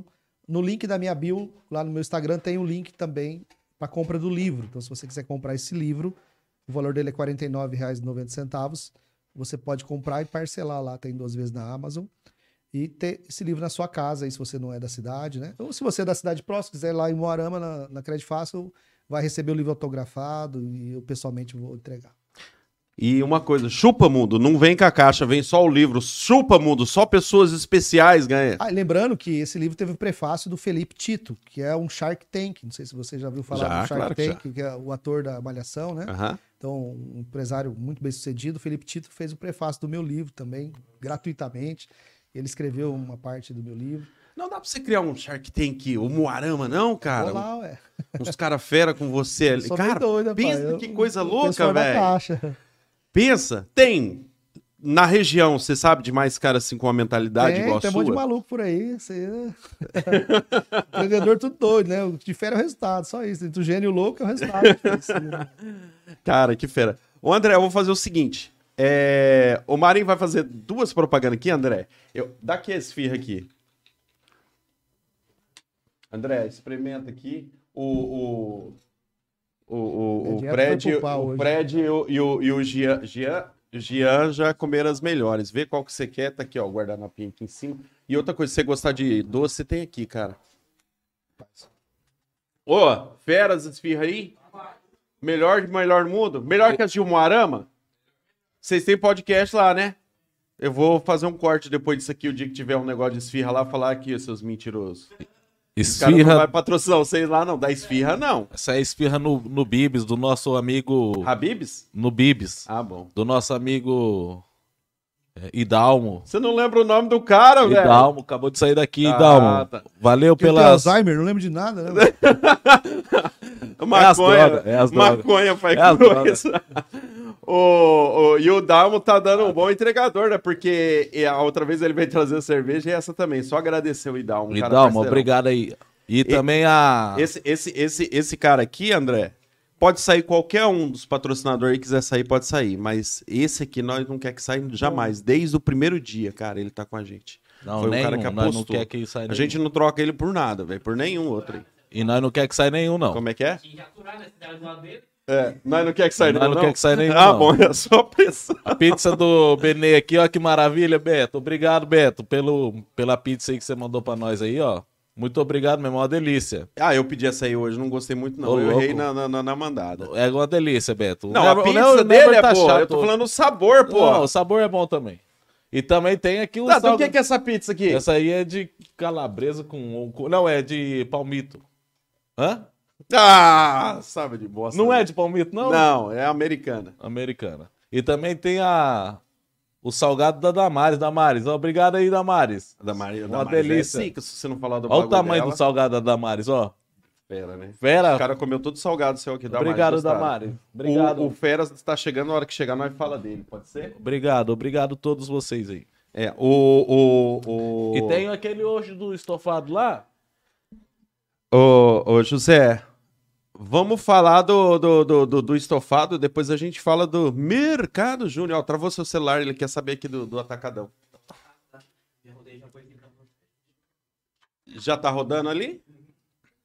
Tá Manda bala. aqui. Tá rodando já o do, do, do- do estofado. Estofado? Ah. Você que quer comprar um, um sofá da hora, umas. Deve ter umas poltronas lá também da hora. Ah. No atacadão dos estofados. É só chegar lá no, ita- no atacadão dos estofados. Ah. Mas e se eu sou de Palotina? Entreguemos, entregamos. lá. Não, lê aí direito, cavalo. Lá tem. Fabricamos estofados sob medida. Cadê o, o do endereço você não deu pra ele? Não, tem endereço aqui não. Pode ir pra lá. Aí, agora tem. Se eu sou de Palotina. Se você é de Palotina, tem filial no Palotina também. Se eu sou de Terra Roxa. Terra Roxa? Ô, louco, tem tudo isso aqui de filial? Tem de Terra Então Roxa deixa eu falar. Então As- fala, então. Fala. Asa filial tem Autônia, tem Palotina, tem Guaíra, Chama, Mundo Novo, Marechal Cândido Rondon e Naviraí. Tudo a filial do Atacadão dos Estofados. Mato Grosso tem também? Mato Grosso, Naviraí, Mato Grosso. E é aquilo que nós estávamos falando, André, pra você ver, ó. A, a, a, a matriz é aqui em Porã. E o cara Coisa boa em expandiu Porã, pra né? tudo isso aí. Como é o nome do- dele lá mesmo? Ricardo! Ricardo. Ricardo, um abraço aí, Ricardo dos Estofados. Esto, estofado do que mesmo? Atacadão dos Estofados. Abraço. Se você fala o nome errado, você ferra com o nome. Não vou falar Santa Luzia. Rapaz, dá um caderno pra esse homem, moço. Ele tem que anotar, o homem tem Alzheimer. Não vou falar Santa Luzia, é o outro, pô, concorrente. Atacadão cara. dos Estofados. Ricardo, abraço. Depois você corta isso aí, José. Beleza, então. Fechou? Depois- Fechou. Daqui a pouco nós falamos do Júnior. Abraço, Ricardo, de novo. Até mais. Até Isso mais. Ó, aproveitar aqui que nós chegou fizemos. ele, o Feras Burger. Fechou, chegou. Ferasburg. Cara, eu pedi dois hoje. Deixa eu ler aqui. Hoje eu pedi o Carnotauro E o T-Rex. T-Rex. T-Rex. Abraça aí, é, Pedro. Pedro. Olha. É? Eu tenho uma impressão que se você der esse, esse, esse, esse Feras Burger aqui pros dois ali, eles vão querer. Mas já comeram tudo salgado, né? Que ele vai querer ainda? Não, e eles nem tá dando mais atenção pro André, né? Eles estão lá comendo. O André fala as coisas e tá nem lá. Não, nem nela, ó. Eles vêm só pra isso mesmo, pai. pra É, comer. só Pra pra... comer. Tá certo. Feras Burgers, nosso amigo Pedro. Pedro. Esse, esse, esse Carnotauro tem burger assado na brasa, queijo prado, molho especial alface, tomate, bacon assado na brasa. T-Rex tem três hambúrguer assado na brasa, queijo prado, bacon assado na brasa, alface, tomate, molho especial. Veio aquele dia, aquele molinho aí, uma delícia. Veio. Veio pro você. É, não sei mim. porque pra mim ele não mandou, É que não. eu, eu e o Pedro tá assim agora. Vocês é um casal? Não, aí não. Ah, bom, então que Vocês eram um casal, pô. Feras. Burger. Fechou. Ô, André, é... Eu vou fazer uma pergunta agora. é, Então faz. Manda lá, manda lá. É, Na pandemia, ela, ela prejudicou o seu, o seu serviço aí, que você faz bastante? Cara, na pandemia eu cresci 300%. Foi um dos melhores Porra! anos da minha vida. Caraca, velho. Alguns afundou e você Porque eu- cresceu. eu- toda crise existe uma oportunidade. Não- não- alguém tá chorando, alguém tá vendendo lance. Né? Eu, na, na, na pandemia, eu só tinha modelo loja disponível. Tinha que abrir a loja física e tal. E aí eu falei, e agora? O que nós vamos fazer? Fechando tudo, não podia abrir nada. Falei, vamos morrer, né? Aí comecei a pensar, pensar, pensar. Sentei no meu trono da- do pensamento lá. E aí tivemos a ideia, não, vamos criar uma franquia home office onde as pessoas trabalham de casa, captam clientes pela internet, ligações, e a coisa vai acontecer. Beleza, então vamos lançar esse modelo. Outro dia, fizemos uma landing page, começamos a divulgar e começou a vender sem parar. Caramba, velho. Vender sem parar. Vendemos, nós, nós vendemos, em média, 50 franquias todo mês, quase, na pandemia. Caramba, cara. É visão também, velho. Entendeu? E tem que ser rápido, porque se eu ficasse murmurando, reclamando, lá, não sei o que, talvez eu teria quebrado de, de novo, entendeu? Porque até o despesa é alta, um monte de funcionário. E às vezes a gente tem que tomar decisão rápida para pensar muito. Diante de uma situação de emergência, você não pensa muito. Você tem que fazer e acreditar que vai dar certo. E foi a melhor coisa que eu fiz. Se tivesse feito, tinha me ferrado. Caramba, então enquanto tava todo mundo preocupado ali, muita gente preocupada na pandemia, você tava dando um salto a mais ali. Você se reinventou. tive que me reinventar. Claro que a pandemia a gente sabe que foi um momento difícil, né? Mas a vida não para. Quando você está vivo, você tem que se movimentar. O segredo é estar em movimento o tempo todo. Você não pode paralisar. Tem alguém perguntando aqui, ó. Essa pergunta aqui é a de milhões, né, pô? Ah, fala pra ele dicas de como mudar, virar essa chave aí pra gente ser feliz, sucesso e dinheiro. Dou sim. Vai dia 21 na minha palestra, terça-feira. Lá você vai ouvir muita coisa que vai ajudar você a virar a chave. O que eu falei aqui não é nem 1% do que eu vou entregar lá. Muita coisa. Caramba, que coisa show, velho. Deixa eu só dar uma olhada aqui. Ou compra meu livro aí que já te ajuda. Vai virar chave pra caramba.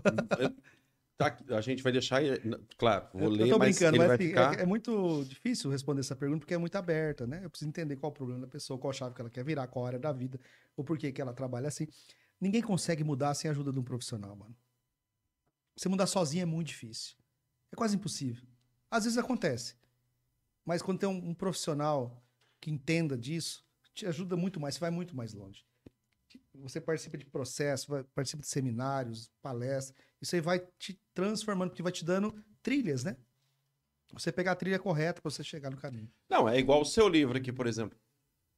Isso aqui é um resumo do conhecimento que você teve que adquirir entre erros e acertos durante a sua vida toda e tá aqui. A história da vida real, o que eu fiz.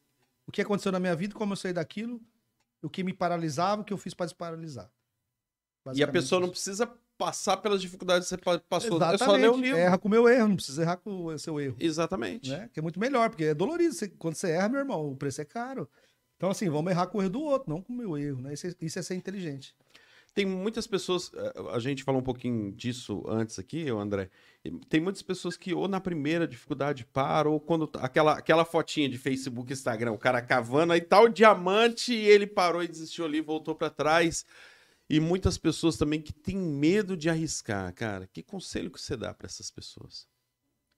Porque pra destravar precisa Exatamente. ir lá em Moarama lá. Mano, cara, o cara que tem medo de arriscar, ele tem pouca fé. ele precisa aumentar a fé dele. Tem que exercitar a fé. Entendeu? Ele tem que experimentar a fé. Porque quando você faz algo, você fala. Pega alguma coisa da sua vida e faz algo que você não tem segurança nenhuma. Vai e faz. Você vai ver o que vai acontecer. Você vai explodir. Porque assim como você, muita gente tá pensando igual. Aí ninguém faz. Ninguém faz. Aí quando você se lança, sai na frente. Entendeu? A tendência do nosso cérebro, ele é, ele já é, ele já foi criado para isso, para nos proteger. A sua mente, o seu cérebro, ele quer te proteger o tempo todo. A gente já foi criado assim, lá nos antepassados, na época da caverna, lá ou você, ou você se defendia ou você atacava. Não tinha, são esses dois instintos. Isso, isso vem internalizado já no nosso cérebro. Então, ou você ataca, ou se defende, ou você ataca. Por isso que tem a raiva, né? Ou você se esconde ou você ataca. Por isso, quando alguém fala algo que a gente não gosta, a gente já, já quer devolver ou quer bater na pessoa, né? É o, é o cérebro reptiliano falando alto lá. Então, ele quer agredir, porque ele quer se defender. Então, é assim que funciona, né? Então, as pessoas sempre têm o medo é presente o tempo todo. Nosso cérebro foi feito para te puxar para trás, porque ele quer te botar, ele não quer que você morra. A única, a única função do cérebro é te proteger para não morrer. Por isso que eh, bota medo de você acelerar demais um carro, bota medo de você beber demais, bota medo, vai botando medo. O cérebro sempre vai ter medo, mas você tem que lá dialogar com ele, falar, não, cérebro, deixa eu conversar com você aqui. Não tem perigo não. Eu vou ali, mas ó, tem isso aqui, tem isso aqui, você tem que dialogar com ele. Existe toda uma técnica que você faz para você destravar isso aí. Essa, essa- daí, a, a, a hipnose. eu- fico pensando assim, como num curso você trata disso? A hipnose, as pessoas acham que hipnose é aquele negócio de palco, né? De comer cebola, do cara ficar esquecer o nome. Isso é hipnose de palco, isso aí não tem nada a ver. A hipnose que eu aplico no, no treinamento é uma hipnose clínica. Né? A hipnose, geralmente, ela é tratada de forma mais individual. Porque você tem que acessar algumas áreas da vida da pessoa, então precisa ser individual. A gente utiliza algumas técnicas de hipnose em grupo, vai bem mais leve, né?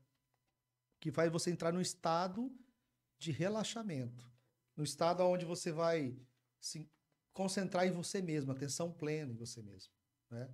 E a hipnose vai te guiando para que ressignifique essas crenças, as novas trilhas neurais, uma forma nova de pensar, uma forma nova de conduzir. Ela vai fazendo você identificar qual é o verdadeiro problema, ela vai te levar lá. né? Então, existe uma condução clínica que você faz consciente, não é nada que a pessoa ah, pega, dorme, não sabe o que está acontecendo, não. Você entra em hipnose e sai em hipnose. Por exemplo, você está dirigindo um carro e o fato de você estar trocando de marcha automático no pé lá, você nem fica pensando, você pensa naquilo? Não, você está no estado hipnótico. Entendeu? Você está no estado hipnótico só de fazer isso. A gente fica hipnotizado o tempo todo. Você fica olhando para um ponto fixo. Já aconteceu com você ficar olhando para um ponto fixo da. Ah, tô hipnotizado agora.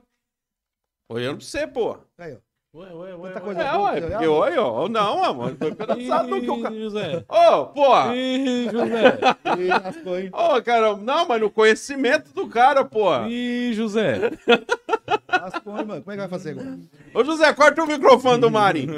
Não, não, mas, pô, mas é sério mesmo. Que você fica falando, você fica falando de coisas assim, e e se o cara prestar atenção, ele vai viajando em tudo isso aí que você tá falando, pô. Entendeu? Você concentrou, o- tudo que eu falar vai entrar com mais força. Entendeu? Então, é isso que acontece com o nosso cérebro. Cara, nosso cérebro é treinável, mano. O sucesso é treinável. A mudança de chave é treinável. Tudo é treinável. Nosso cérebro é treinável.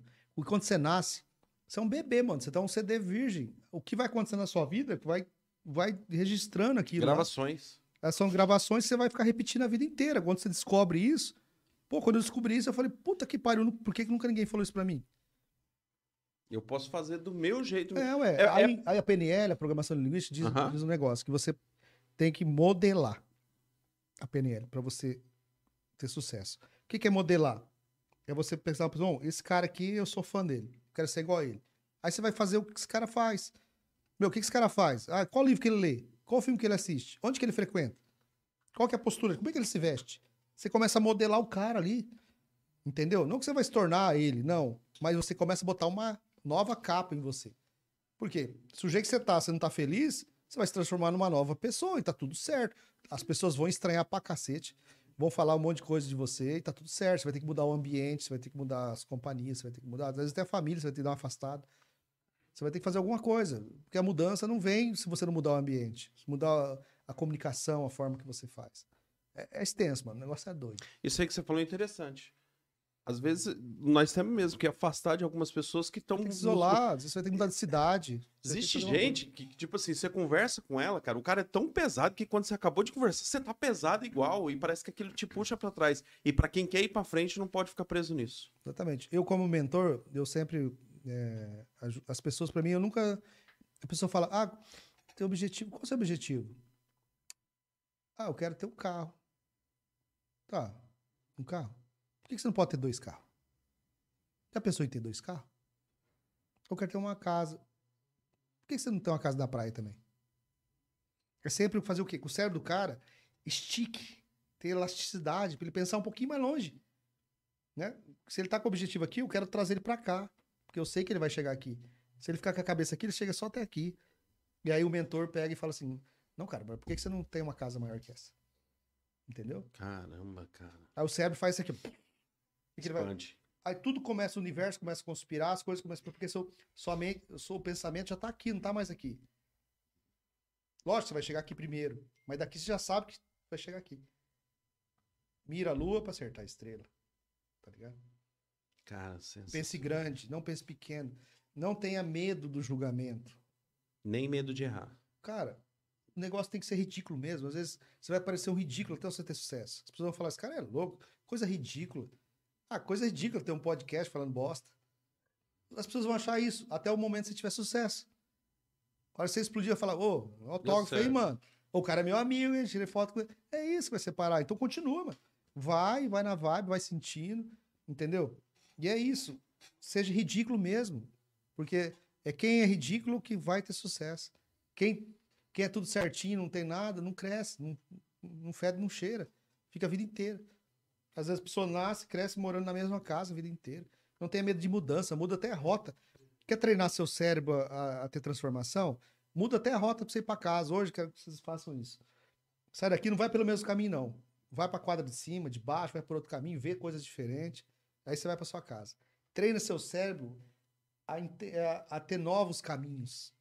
Porque você fica naquela. É hábito, lembra que eu falei? É o hábito que faz você ter transformação. Crie hábitos diferentes. Vai por caminhos diferentes. Começa a fazer coisas diferentes.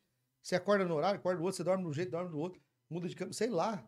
Começa a fazer coisas para treinar seu cérebro a se preparar para a mudança. Porque a mudança não acontece de uma vez de noite pro dia. Ela é um processo. Ela precisa de leve, você precisa ir negociando. Entendeu? E às vezes é dolorido. Às vezes é, às vezes não. Eu digo assim, igual, por exemplo, ah, vou fazer um regime. Cara, o cara tem que. Ah, eu quero mudar uma coisa que eu faço desde sempre. Cara, Parar de fumar. é, parar de fumar. É difícil.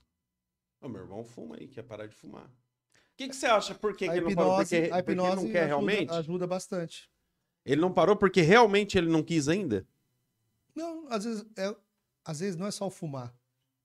Nossa, eu queria, eu queria ter muito, ter dinheiro, eu não tenho.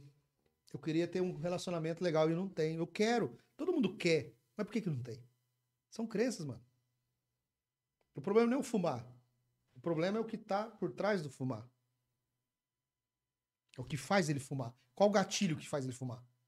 Gatilhos. É nos gatilhos que a gente tem que trabalhar. Gatilhos. Não é parar de fumar, é trabalhar os gatilhos. Aí o cara quer parar de fumar na força, mas ele não, tra... ele não trata os gatilhos que faz ele fumar. Porra. Aí não vai parar de fumar, não. Por isso que é difícil. Emagrecer é a mesma coisa. Eu só quero emagrecer, mas qual que é o gatilho que faz você comer? Ansiedade, alguma coisa. Exatamente. Qual a sensação, qual o sentimento que faz você comer mais? O que que acontece que se... faz você devorar essa pizza inteira aqui? O que, que é, Gê? Você tá ligado? Aí você vai trabalhar o quê? Os gatilhos. Eu não vou, eu não vou lá, você não vai lá comigo lá e eu vou fazer você parar de fumar. Não, eu vou tratar o que o, os gatilhos que faz você. É isso. Vão ressignificar isso, vão trabalhar isso. E aí você toma uma decisão, já com uma ressignificação. Lá, claro que tem um vício, tem um corpo, tem que ter uma decisão. Mas você vai tratar os gatilhos. Aí não tem mais gatilho, fica mais fraco. Se não tem gatilho, eu consigo segurar mais. Entendeu? Eu, eu, eu tive problema com cocaína. E aí, faz 10 anos que eu passei pela clínica lá do Pastor Juarez, lá em Uarama. E eu vejo isso. Eu vejo assim, depois que eu saí, o que me ajudou a ficar em pé foi que a determinação que eu tinha para arrumar o dinheiro, para ir atrás da droga, tudo, eu comecei a usar para outra coisa. Porque é um é determinado. Cara, o cara que é usuário, ele sabe, ele sai andando de madrugada aí de um lado pro outro. Se precisar, ele vai andando pra outra cidade. É um negócio que é um imã, é uma desgraça que puxa o cara aquilo ali. E aí eu comecei. Claro que não na mesma proporção, mas eu me dediquei o máximo em outras coisas que eu podia. E isso aí foi, foi me afastando, me afastando. E quanto mais você se afasta, menos você. Eu- Você muda o ambiente. Ó, para mudança, existem algumas coisas que você precisa fazer. O tema da minha palestra, um dos- uma das coisas que eu falo, mas eu vou falar aqui para ajudar algumas pessoas. Primeira coisa, muda o ambiente. Você tá. Você não tá conseguindo evoluir porque você está no ambiente errado. As pessoas, conectado com as pessoas erradas. Muda o ambiente. Cria hábitos diferentes. Começa a ver, ouvir coisas diferentes. Se você só fica lá no celular assistindo desenho de TikTok, vai lá no YouTube e começa a ver vídeos de desenvolvimento humano, assistindo podcast, que você vai aprender alguma coisa. Se você quer isso para sua vida, se é isso que você quer, você vai fazer. Entendeu? Ah, eu quero emagrecer, beleza. Vamos trabalhar os gatilhos, mas começa a ver coisas sobre emagrecimento, assistir vídeo sobre dieta, sobre não sei o quê. Começa a se interessar por aquilo que você quer. Se mentaliza, fecha seu olho e vê você magra mesmo, ou magro, vê você lá naquele corpo perfeito que você gostaria. Faz sua mente entender que você precisa chegar lá. Tudo isso é um contexto que vai fazendo as coisas acontecer. Começa a dar passo. Qual é o primeiro passo? Puta, na academia, no médico. Pô, tem que se cuidar. Às vezes ah, tem pessoas que têm cansa- eh, desanimado e tal. Às vezes é problema hormonal. Tem que ir lá e fazer um exame de testosterona, fazer um- uma regulação hormonal. Aí você também tem mais o seu, o seu, sua fisiologia, ela trabalha melhor, pra você ter um melhor desempenho. São tudo isso, cara. Nós somos uma máquina. A gente precisa alimentar tudo isso, entendeu? O que não pode é a pessoa se entregar e ficar lá jogada num canto, porque ela não, né, precisa, ela precisa reagir, né? E lembrar que nós somos responsáveis pela nossa vida, pelo nosso destino. Não é você, não é seu pai, não é sua mãe, não é ninguém, é você. Até na depressão, acho que falta muito dessa mentalidade. né? Com certeza. A, de- a depressão, ela é fruto de um... de- são pessoas que têm medo do abandono. Abandono é uma sensação. E essa sensação vem da onde? Quem me abandonou? Quando eu precisava? Quem estava comigo? Geralmente papai e mamãe. Vem dali. Entendeu? Do que ela ouve, vê e sente. Sempre vai ser isso, cara. Tudo é- tá ali. Vê, ouve e sente. Tudo aquilo que você viu, ouviu e sentiu quando você era criança, vai, vai te explodir. Caramba, cara.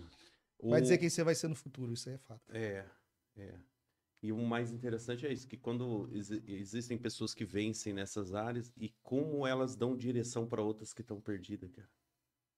É Igual o seu caso, né?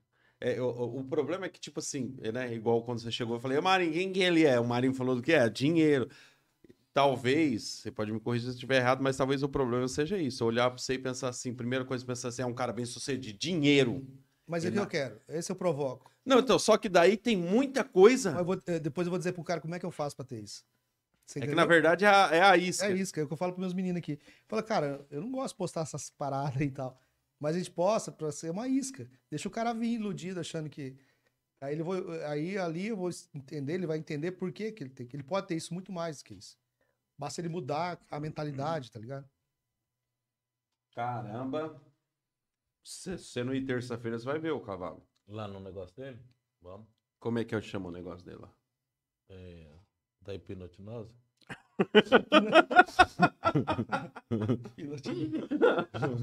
Destrava, método destrava. Aí, método desse trabalho. O, o, depois o curso vai ser aonde, André? Quando? Isso, lá eu vou falar onde Ah, lá vai ser, né? vai- Mas já tá Definir. planejado já pra... Isso, na imersão onde tá. Ele não gosta muito de dar muitos detalhes do negócio lá, não, né? Não, é, o cara tem que ir lá, pô. Ele vai ficar dando Vai detalhe ficar aqui, cara. Ah, tá né? todo mundo assistindo aqui. Daqui a pouco ele fala aqui, ninguém vai lá. Se ele falar aqui, você não vai lá. Eu, eu queria ficar rico. Aí a isca já foi jogada, André, ó. Tem, vai ter que parar de fumar pra ficar rico. Dá, dá, dá, pra, dá pra tentar, né? André, nós vamos fazer só mais uma aqui, André. Um patrocinador aqui rodar aqui. Do qual? Júnior, Mercado Júnior. E aí, Júnior, beleza? O Júnior tá sumido, Júnior. tá lá em Moarama. Abraço, Júnior. Terça e quarta verde, Mercado Júnior. Teve um ganhador lá. Eu, eu vi o ganhador lá, uma mulher ganhou lá a, a geladeira cheia de hortifruti. É, Deixa eu ver quem que é essa mulher que ganhou aqui. Eu vi lá. E... Quarta, Ah. Terça e quarta verde. E... e terça e quarta, quinta e sexta, sábado agora ou não? Não, não, é, foi só daquele um lá por causa Ah. do sorteio e tal. Não, mas o Júnior vai fazer outras promoções também. Então é terça e quarta verde Terça e quarta. e verde. sexta e sábado vermelho. Da carne, né? É. Aham. Deixa eu só ver aqui a ganhadora pra você falar dela aqui. Aqui o Júnior mandou. Tá aqui. A ganhadora. Quem que é essa mulher aí? Essa- A ganhadora é a Letícia C. da Silva. Parabéns, Letícia. Ganhou C é o quê? C, C de sapo.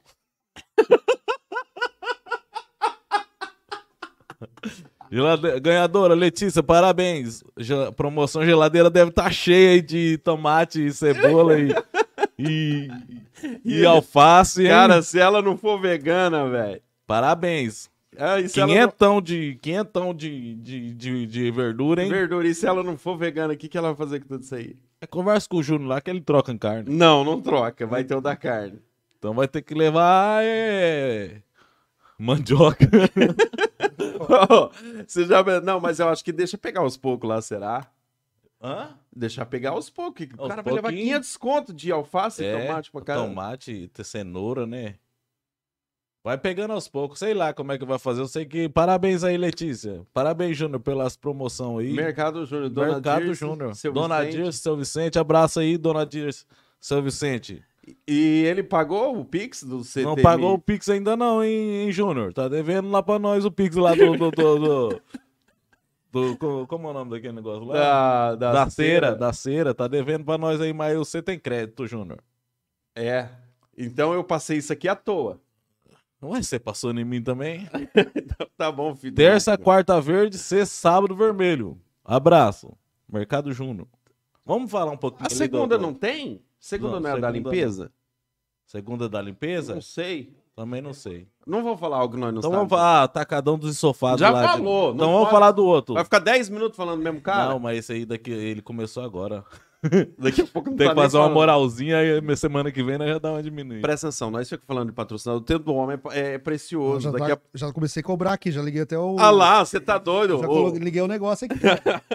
vamos deixar esse negócio de patrocinador. Outro dia Não, nós deixa- fala. Deixa eu fazer Abraço, um merchan 3D. meu aí, pode fazer não? Manda bala. Ó, Então, quem não sabe aí também, eu também sou dono do Chimbas Lounge, que é uma casa de show que tem ali em Moarama, que só tem atrações nacionais, e o Chimbas Boutique de Carnes, que é um lugar para comer carne, enfim. E aí, na- no dia 23 de junho, nós vamos trazer Léo e Rafael. Então, você que gosta de um, sertanejo aí, Léo e Rafael. Nossa. Dia 17 de julho, dia do meu aniversário, inclusive. Nós vamos trazer João Bosco e Vinícius. Nossa. E nós vamos trazer em- o DJ Guga em agosto. Então nós estamos aí com bastante atração legal.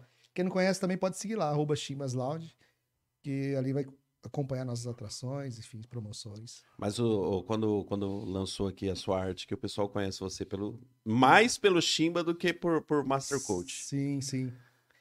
Chimba Loud. O que, que é Chimba? Lá? Onde que é o Chimba lá em? Chimbas Loud, lá no casa de show lá, né?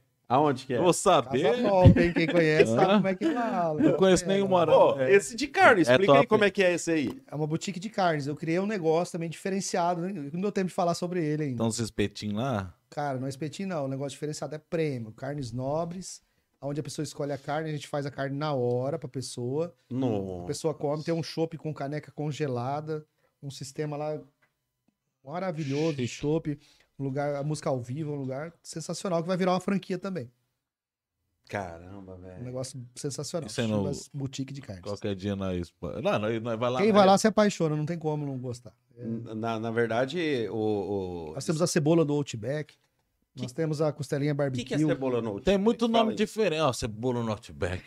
É que você é de porã, velho. Você não sabe o que é de porã. Cebola no Outback. Você é de porã. É muito difícil, doido. Eu não entendo esse negócio. Então vai lá pra comer que você vai Ó, entender. Aí, ó. Comer eu sou bom. O, o, o, o podcast que prometeu uma janta pra vocês, Não, né? vamos lá no Cebola Outback. É, ué, disse que vai ter uma janta daí. Cebola Schumbeck. Pede lá, ele nem Ei, sabe o que, que mas é. esses negócios aí do. Quando vinha É esses. só audácia, né? Quando vinha esses caras aí famosos aí lá do, do João Bosco e Vinícius. Ah. Será que nós não tem como lá fazer um negócio lá, Truto? Mas Lá- acho que já tem os meninos ali, você quer furar os olhos dos caras? Por quê? Que que é Eles têm o podcast lá que fala com os caras, Aí, ué. aí também É tem. claro, você quer furar os caras, os olhos dos caras aí, você não tem vergonha, velho. também. É, só um pouquinho da não. Eles têm mais dinheiro que nós. velho. Faz igual minha irmã, foi lá em Moarama, não teve o Corinthians de salão lá? Porra, minha irmã fez os caras ficar falando de, de- do, do, do podcast delas aqui. E aí eu- ela mandou um monte de vídeo e eu falei, tá, beleza. E ela tudo feliz. Nossa, os caras falaram, tá, mas quem que é? Nem ela sabia quem que É, era. o postou lá técnico do Corinthians, ah, do salão lá. ué. Ah, para! Para, de salão não, pô. Aham. Quem que é o técnico do Corinthians de Eu salão? Não, não conheço. Aí, pronto. Tá, eu não mas. conheço ninguém, não Não lembro de conheço nada. ninguém, não lembro nada. Não conheço ninguém, lembro de nada, não parece com ninguém. eu só, eu só gosto da cebola, chubão. Cebola, cebola. Ô, ô, André, acho que nós vai nesse trem lá. Vai, vale a pena. mano. Mas esse negócio de carne é caro, velho. O que, que é caro pra você? Pô. Quanto é caro pra você? Pô, tinha uns rodízios que era tipo assim, antes, bem antes, 45 reais. Eu achava legal. Hoje um rodízio aí, sei lá, 60 pila, eu acho que não é caro. Mas lá vai ser mais de 60. É, pela cara dele Pela aí, sua ó. cara. É claro que é. É, é 60 mais 60. Ué, mas você acha que o João Bosco e Vinícius vai comer aonde? Não é nos cachorro-quente lá da avenida, pô. É lá no... Lá no Chimbas. Pra tem- comer a cebola? Cebola chubeco. Quando você fala que é caro, você tem que pensar assim: é caro ou eu ganho pouco? É. É. É, Não, mas caro pra minha realidade. Não é caro. Então, de repente, É. cara, você, você então, vamos pensar assim, ó. Se você ganha X, 60 reais às vezes não é nada. Você ganha pouco, aí você tem que preocupar, eu tenho que ganhar mais. Pra eu poder ir lá e falar, não, isso aqui é barato. Porque às vezes que é barato, caro pra um é barato pra outro. É, O conceito do barato caro é muito relativo. é, é, não, eu errei porque eu falei caro. Aí de repente todo mundo pensa é caro, mas na verdade. E não é caro, hein? Eu posso te falar com 60 reais, você come lá de boa. Sabe quanto que é o almoço? Quanto que é o almoço lá, Fred? 32 reais. Ah! Nossa, irmão. Não, mas não, não, não tenho Só, corrido, só, não. só frango, né? Não, lá na churrascaria, boutique de carnes. Porra, eu, até agora eu não entendi essa parada do. do, do... Você vai lá, você tem as carnes para vender normal para churrasco, carne crua. Você escolhe a carne, eu quero a picanha. Você quer comer lá? Tem um churrasqueiro que acende a churrasqueira, faz para você, traz na sua mesa e você come. É um conceito barbecue. Entendi. Aí, tipo assim, você quer almoçar o almoço e aí você escolhe a carne à parte. Entendi. Legal. Caramba, eu acho que é lá que vocês vai mesmo. E lá no, no Chimbas lá é show todo sábado? Todo sábado tem show. Show nacional é uma, duas vezes por mês, né? Tem as atrações locais Aham. que a pessoa pode ir. Você nem vai mais assim, né? Eu vou, alguns, eu vou. Algum, né? Porque o- é, os caras é dono, velho. Ah, show de novo. Rapaz, eu que quero ir, a mulher que não deixa. Isso que eu falo, você tava falando que o cara ganha pouco, mas das vezes o cara ganha até bem, mas a mulher gasta demais, homem. Vamos supor, você tem que fazer umas palestras com as mulheres dos caras também, porque das vezes você fala pros caras gastar menos, mas quem tá gastando é as mulheres. É problema, né? Ah, é o que eu sempre falo pro cara, deixa a mulher gastar, mano. Você tem que ganhar mais. Pensa sempre assim, ó, não tem que gastar menos. Eu tenho que ganhar mais pra sustentar o, tá o prazer da minha mulher. Ué, você você vai perder a mulher se você falar pra ela gastar. Parar de gastar. A mulher não vai parar de gastar. Não vai parar. Então é melhor você ganhar mais. Então dá um jeito de você ganhar mais. Hã? Quer ter mulher bonita e gastar pouco? É, o cara quer ter mulher bonita. Mulher bonita custa caro, moço. Aham. É. E A agora? mulher vai, mulher vai pro salão, vai pro cabeleireiro, depila, faz não sei o que, compra roupa, não sei o que, faz unha. Tem que virar homem um não faz vere... nada, homem é tudo lambão. Mas, é, o- mas ele falou uma coisa interessante. É legal o casal ir na palestra, porque daí os dois aprendem junto. Com certeza. Isso é, isso é fato. Alinhamento de ideia. Porque a pessoa que for lá vai destravar. E essa outra ficar amarrada vai puxar pra trás, não vai deixar crescer. O ideal é que vá o casal para os dois entender o processo do crescimento para os dois explodir. Porque casal que não olha na mesma direção, não caminha junto, não prospera, não. Você Esquece. já, já pensou, tipo assim, se quando você quebrou, a sua mulher tivesse pirado o cabeção com você, puxado você pra trás, puxado você pra trás, talvez. É que você é um cara insistente, mas eu digo assim, o apoio faz Não, mas ela, ela entende, ela caminhava junto, entendeu? Tem a mesma, tinha a mesma visão do que eu, isso. entendeu? O, o segredo é olhar para a mesma direção. Nós vamos criar, depois, futuramente, um treinamento só para casais, para alinhar essas paradas aí. Entendeu? Porque nós- você sozinho você não consegue, mano. Às vezes você tá aqui, eu vou aqui, a gente vai conversando, você destravou sua mente, mas sua mulher não tá sabendo de nada. Tô Tá fora da vibe. lá fora. Ela vai achar aquilo que os caras acham fora é louco. É Vai ser doido. muito mais difícil para você. Agora, se ela entende, tá junto, aí a coisa anda, entendeu? Caramba, verdade mesmo. Mano, eu preciso ir embora. Ah, André! porra, André! Ó, o, o taxímetro aqui já tá rolando Ah, aqui, ó. André, porra! O último que veio aqui foi quatro horas aqui. Você tá doido. Tem que voltar pra cidade aí. Vocês querem ir embora? A mulher já cobrou. Não, não, eu sei. Vocês Ó, querem ir embora? Só tá pagando, pagando hora extra aqui pros homens aqui. Cê- É? Ah, não, então vocês têm que ir embora mesmo. Tem show lá no Chimbazô? Tem show É. hoje. Hoje? Aniversário da Simone lá, tô fazendo um negócio legal. Quem que é esse Nós alugamos pro aniversário também. Para aniversário. A pessoa quer fazer o aniversário dela, a gente faz lá. Cara, que legal. André, liberar você então. Por, por mim, nós ficamos conversando um monte. Mas você- que nem o Marinho falou, você não quer entregar os segredos. Não. Você quer que nós vá lá na terça-feira e nós vamos. Vai lá que lá eu vou entregar todo o segredo. Nós vamos estar lá. Se você não for... Que hora que vai ser? Nove e Sete e meia. meia. Sete e meia. Sete e meia. Nove e meia. Sete... Dezenove e trinta, 19 horas e exatamente. 30 minutos. Lá na Casa da Cultura. Isso. É mesmo? Centro Cultural. Centro Cultural. Fechou. André, muito obrigado. Depois você deve ter uma artezinha de terça-feira. Manda pra gente, pra gente. Artezinha não, com dois cara fera daquela ali, você tem uma arte, pô. É, manda pra gente, pra gente ajudar a Claro, divulgar claro. aqui. A gente vai, vai levar um povo pra lá. Isso aí. Faz uma caravana aí e vamos pra lá. Só que eu vou falar pra você, Iporã é meio zica. Iporã, falar pra você, aqui era o lugar do pessoal destravar as mentes mesmo. Vai destravar, mas os- vai lá você, vocês destravam e vem destravar o povo aqui, ué. É porque assim, ó, nós trouxe esse tempo atrás um cara aqui pra falar mal da vida dos outros, ele veio aqui, falou mal da vida de todo mundo, xingou todo mundo, falou, rapaz, deu uma audiência aqui só. Agora, quando traz um cara bom, com conteúdo, aí eles não assistem. Você entendeu? Funciona assim, a Tá cidade gosta de fofoca. Ó, cada um tem a vida que merece. É. Tudo certo. Só, só ficou quem quer realmente a mudança. Exatamente. Mas nós vamos conseguir mudar algo aqui através da- do- dos seus ensinamentos aí. Tamo junto. Como é que fala aquele cara que ensina o outro? Monge não. O quê? Ah, não é nada disso. Não. Mestre. É, mais ou menos assim. André, muito obrigado. Você quer mandar um abraço pra esposa ali? Que os caras vêm aqui e esquecem, bicho. Depois chega em casa, o bicho pega. Abraço minha esposa, coitada, tá, tá doente. Eu deixei ela doente em casa pra vir aqui, mano. A Michelle falou. Tá a Michelle falou com ela, achei que ela ia É. vir, daí ela falou, não, ela tá doente. Você vê a- a sua importância, hein, mano. Deixei minha mulher doente, troquei ela por você hoje Ih, aqui. agora é o outro agora. Já tô vendo alguma química aqui. Que é baixo alfa, rapaz. Vai pegar gancho, filho de uma égua. No próximo você já não tá.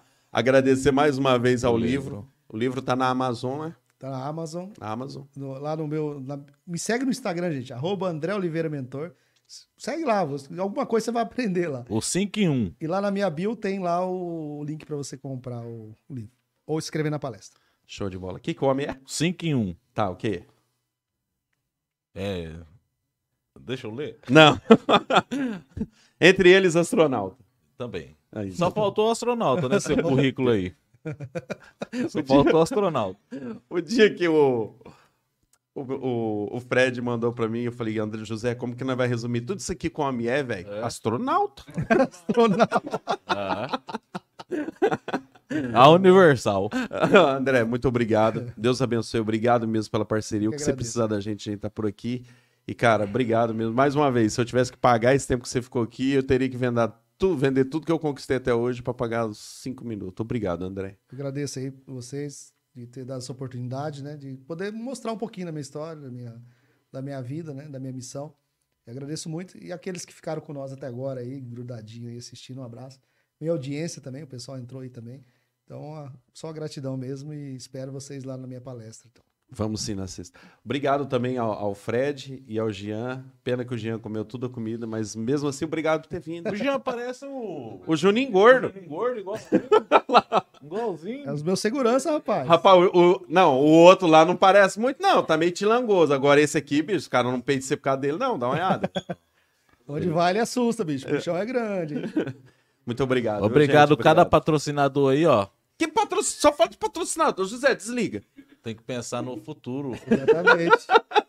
É, o futuro é os patrocinadores. Valeu, até quarta-feira que vem. Ah, é, o José tá falando aí. Se, se inscreve no canal Se aí, dá o lá, like, Dá o curte, like, compartilha, curte. o que mais? Sexta-feira tem ou não? Não sei. É o de, Vamos ver. É o de ler, assim. Tá, às vezes tem sexta-feira, às vezes, às vezes não tem não. Depois a gente vai assistir. Aí eu fico olhando, que o cara tá conversando, eu tô conversando, aí eu fico olhando o Marinho tá assim, ó. É o de ler, assim. Eu fico pensando, onde será que ele tá, velho? Tá acordei, acordei foi quatro da manhã, eu tô até dormindo de pé aqui também. André, muito obrigado. Obrigado, Deus abençoe todo mundo. Até mais. Valeu.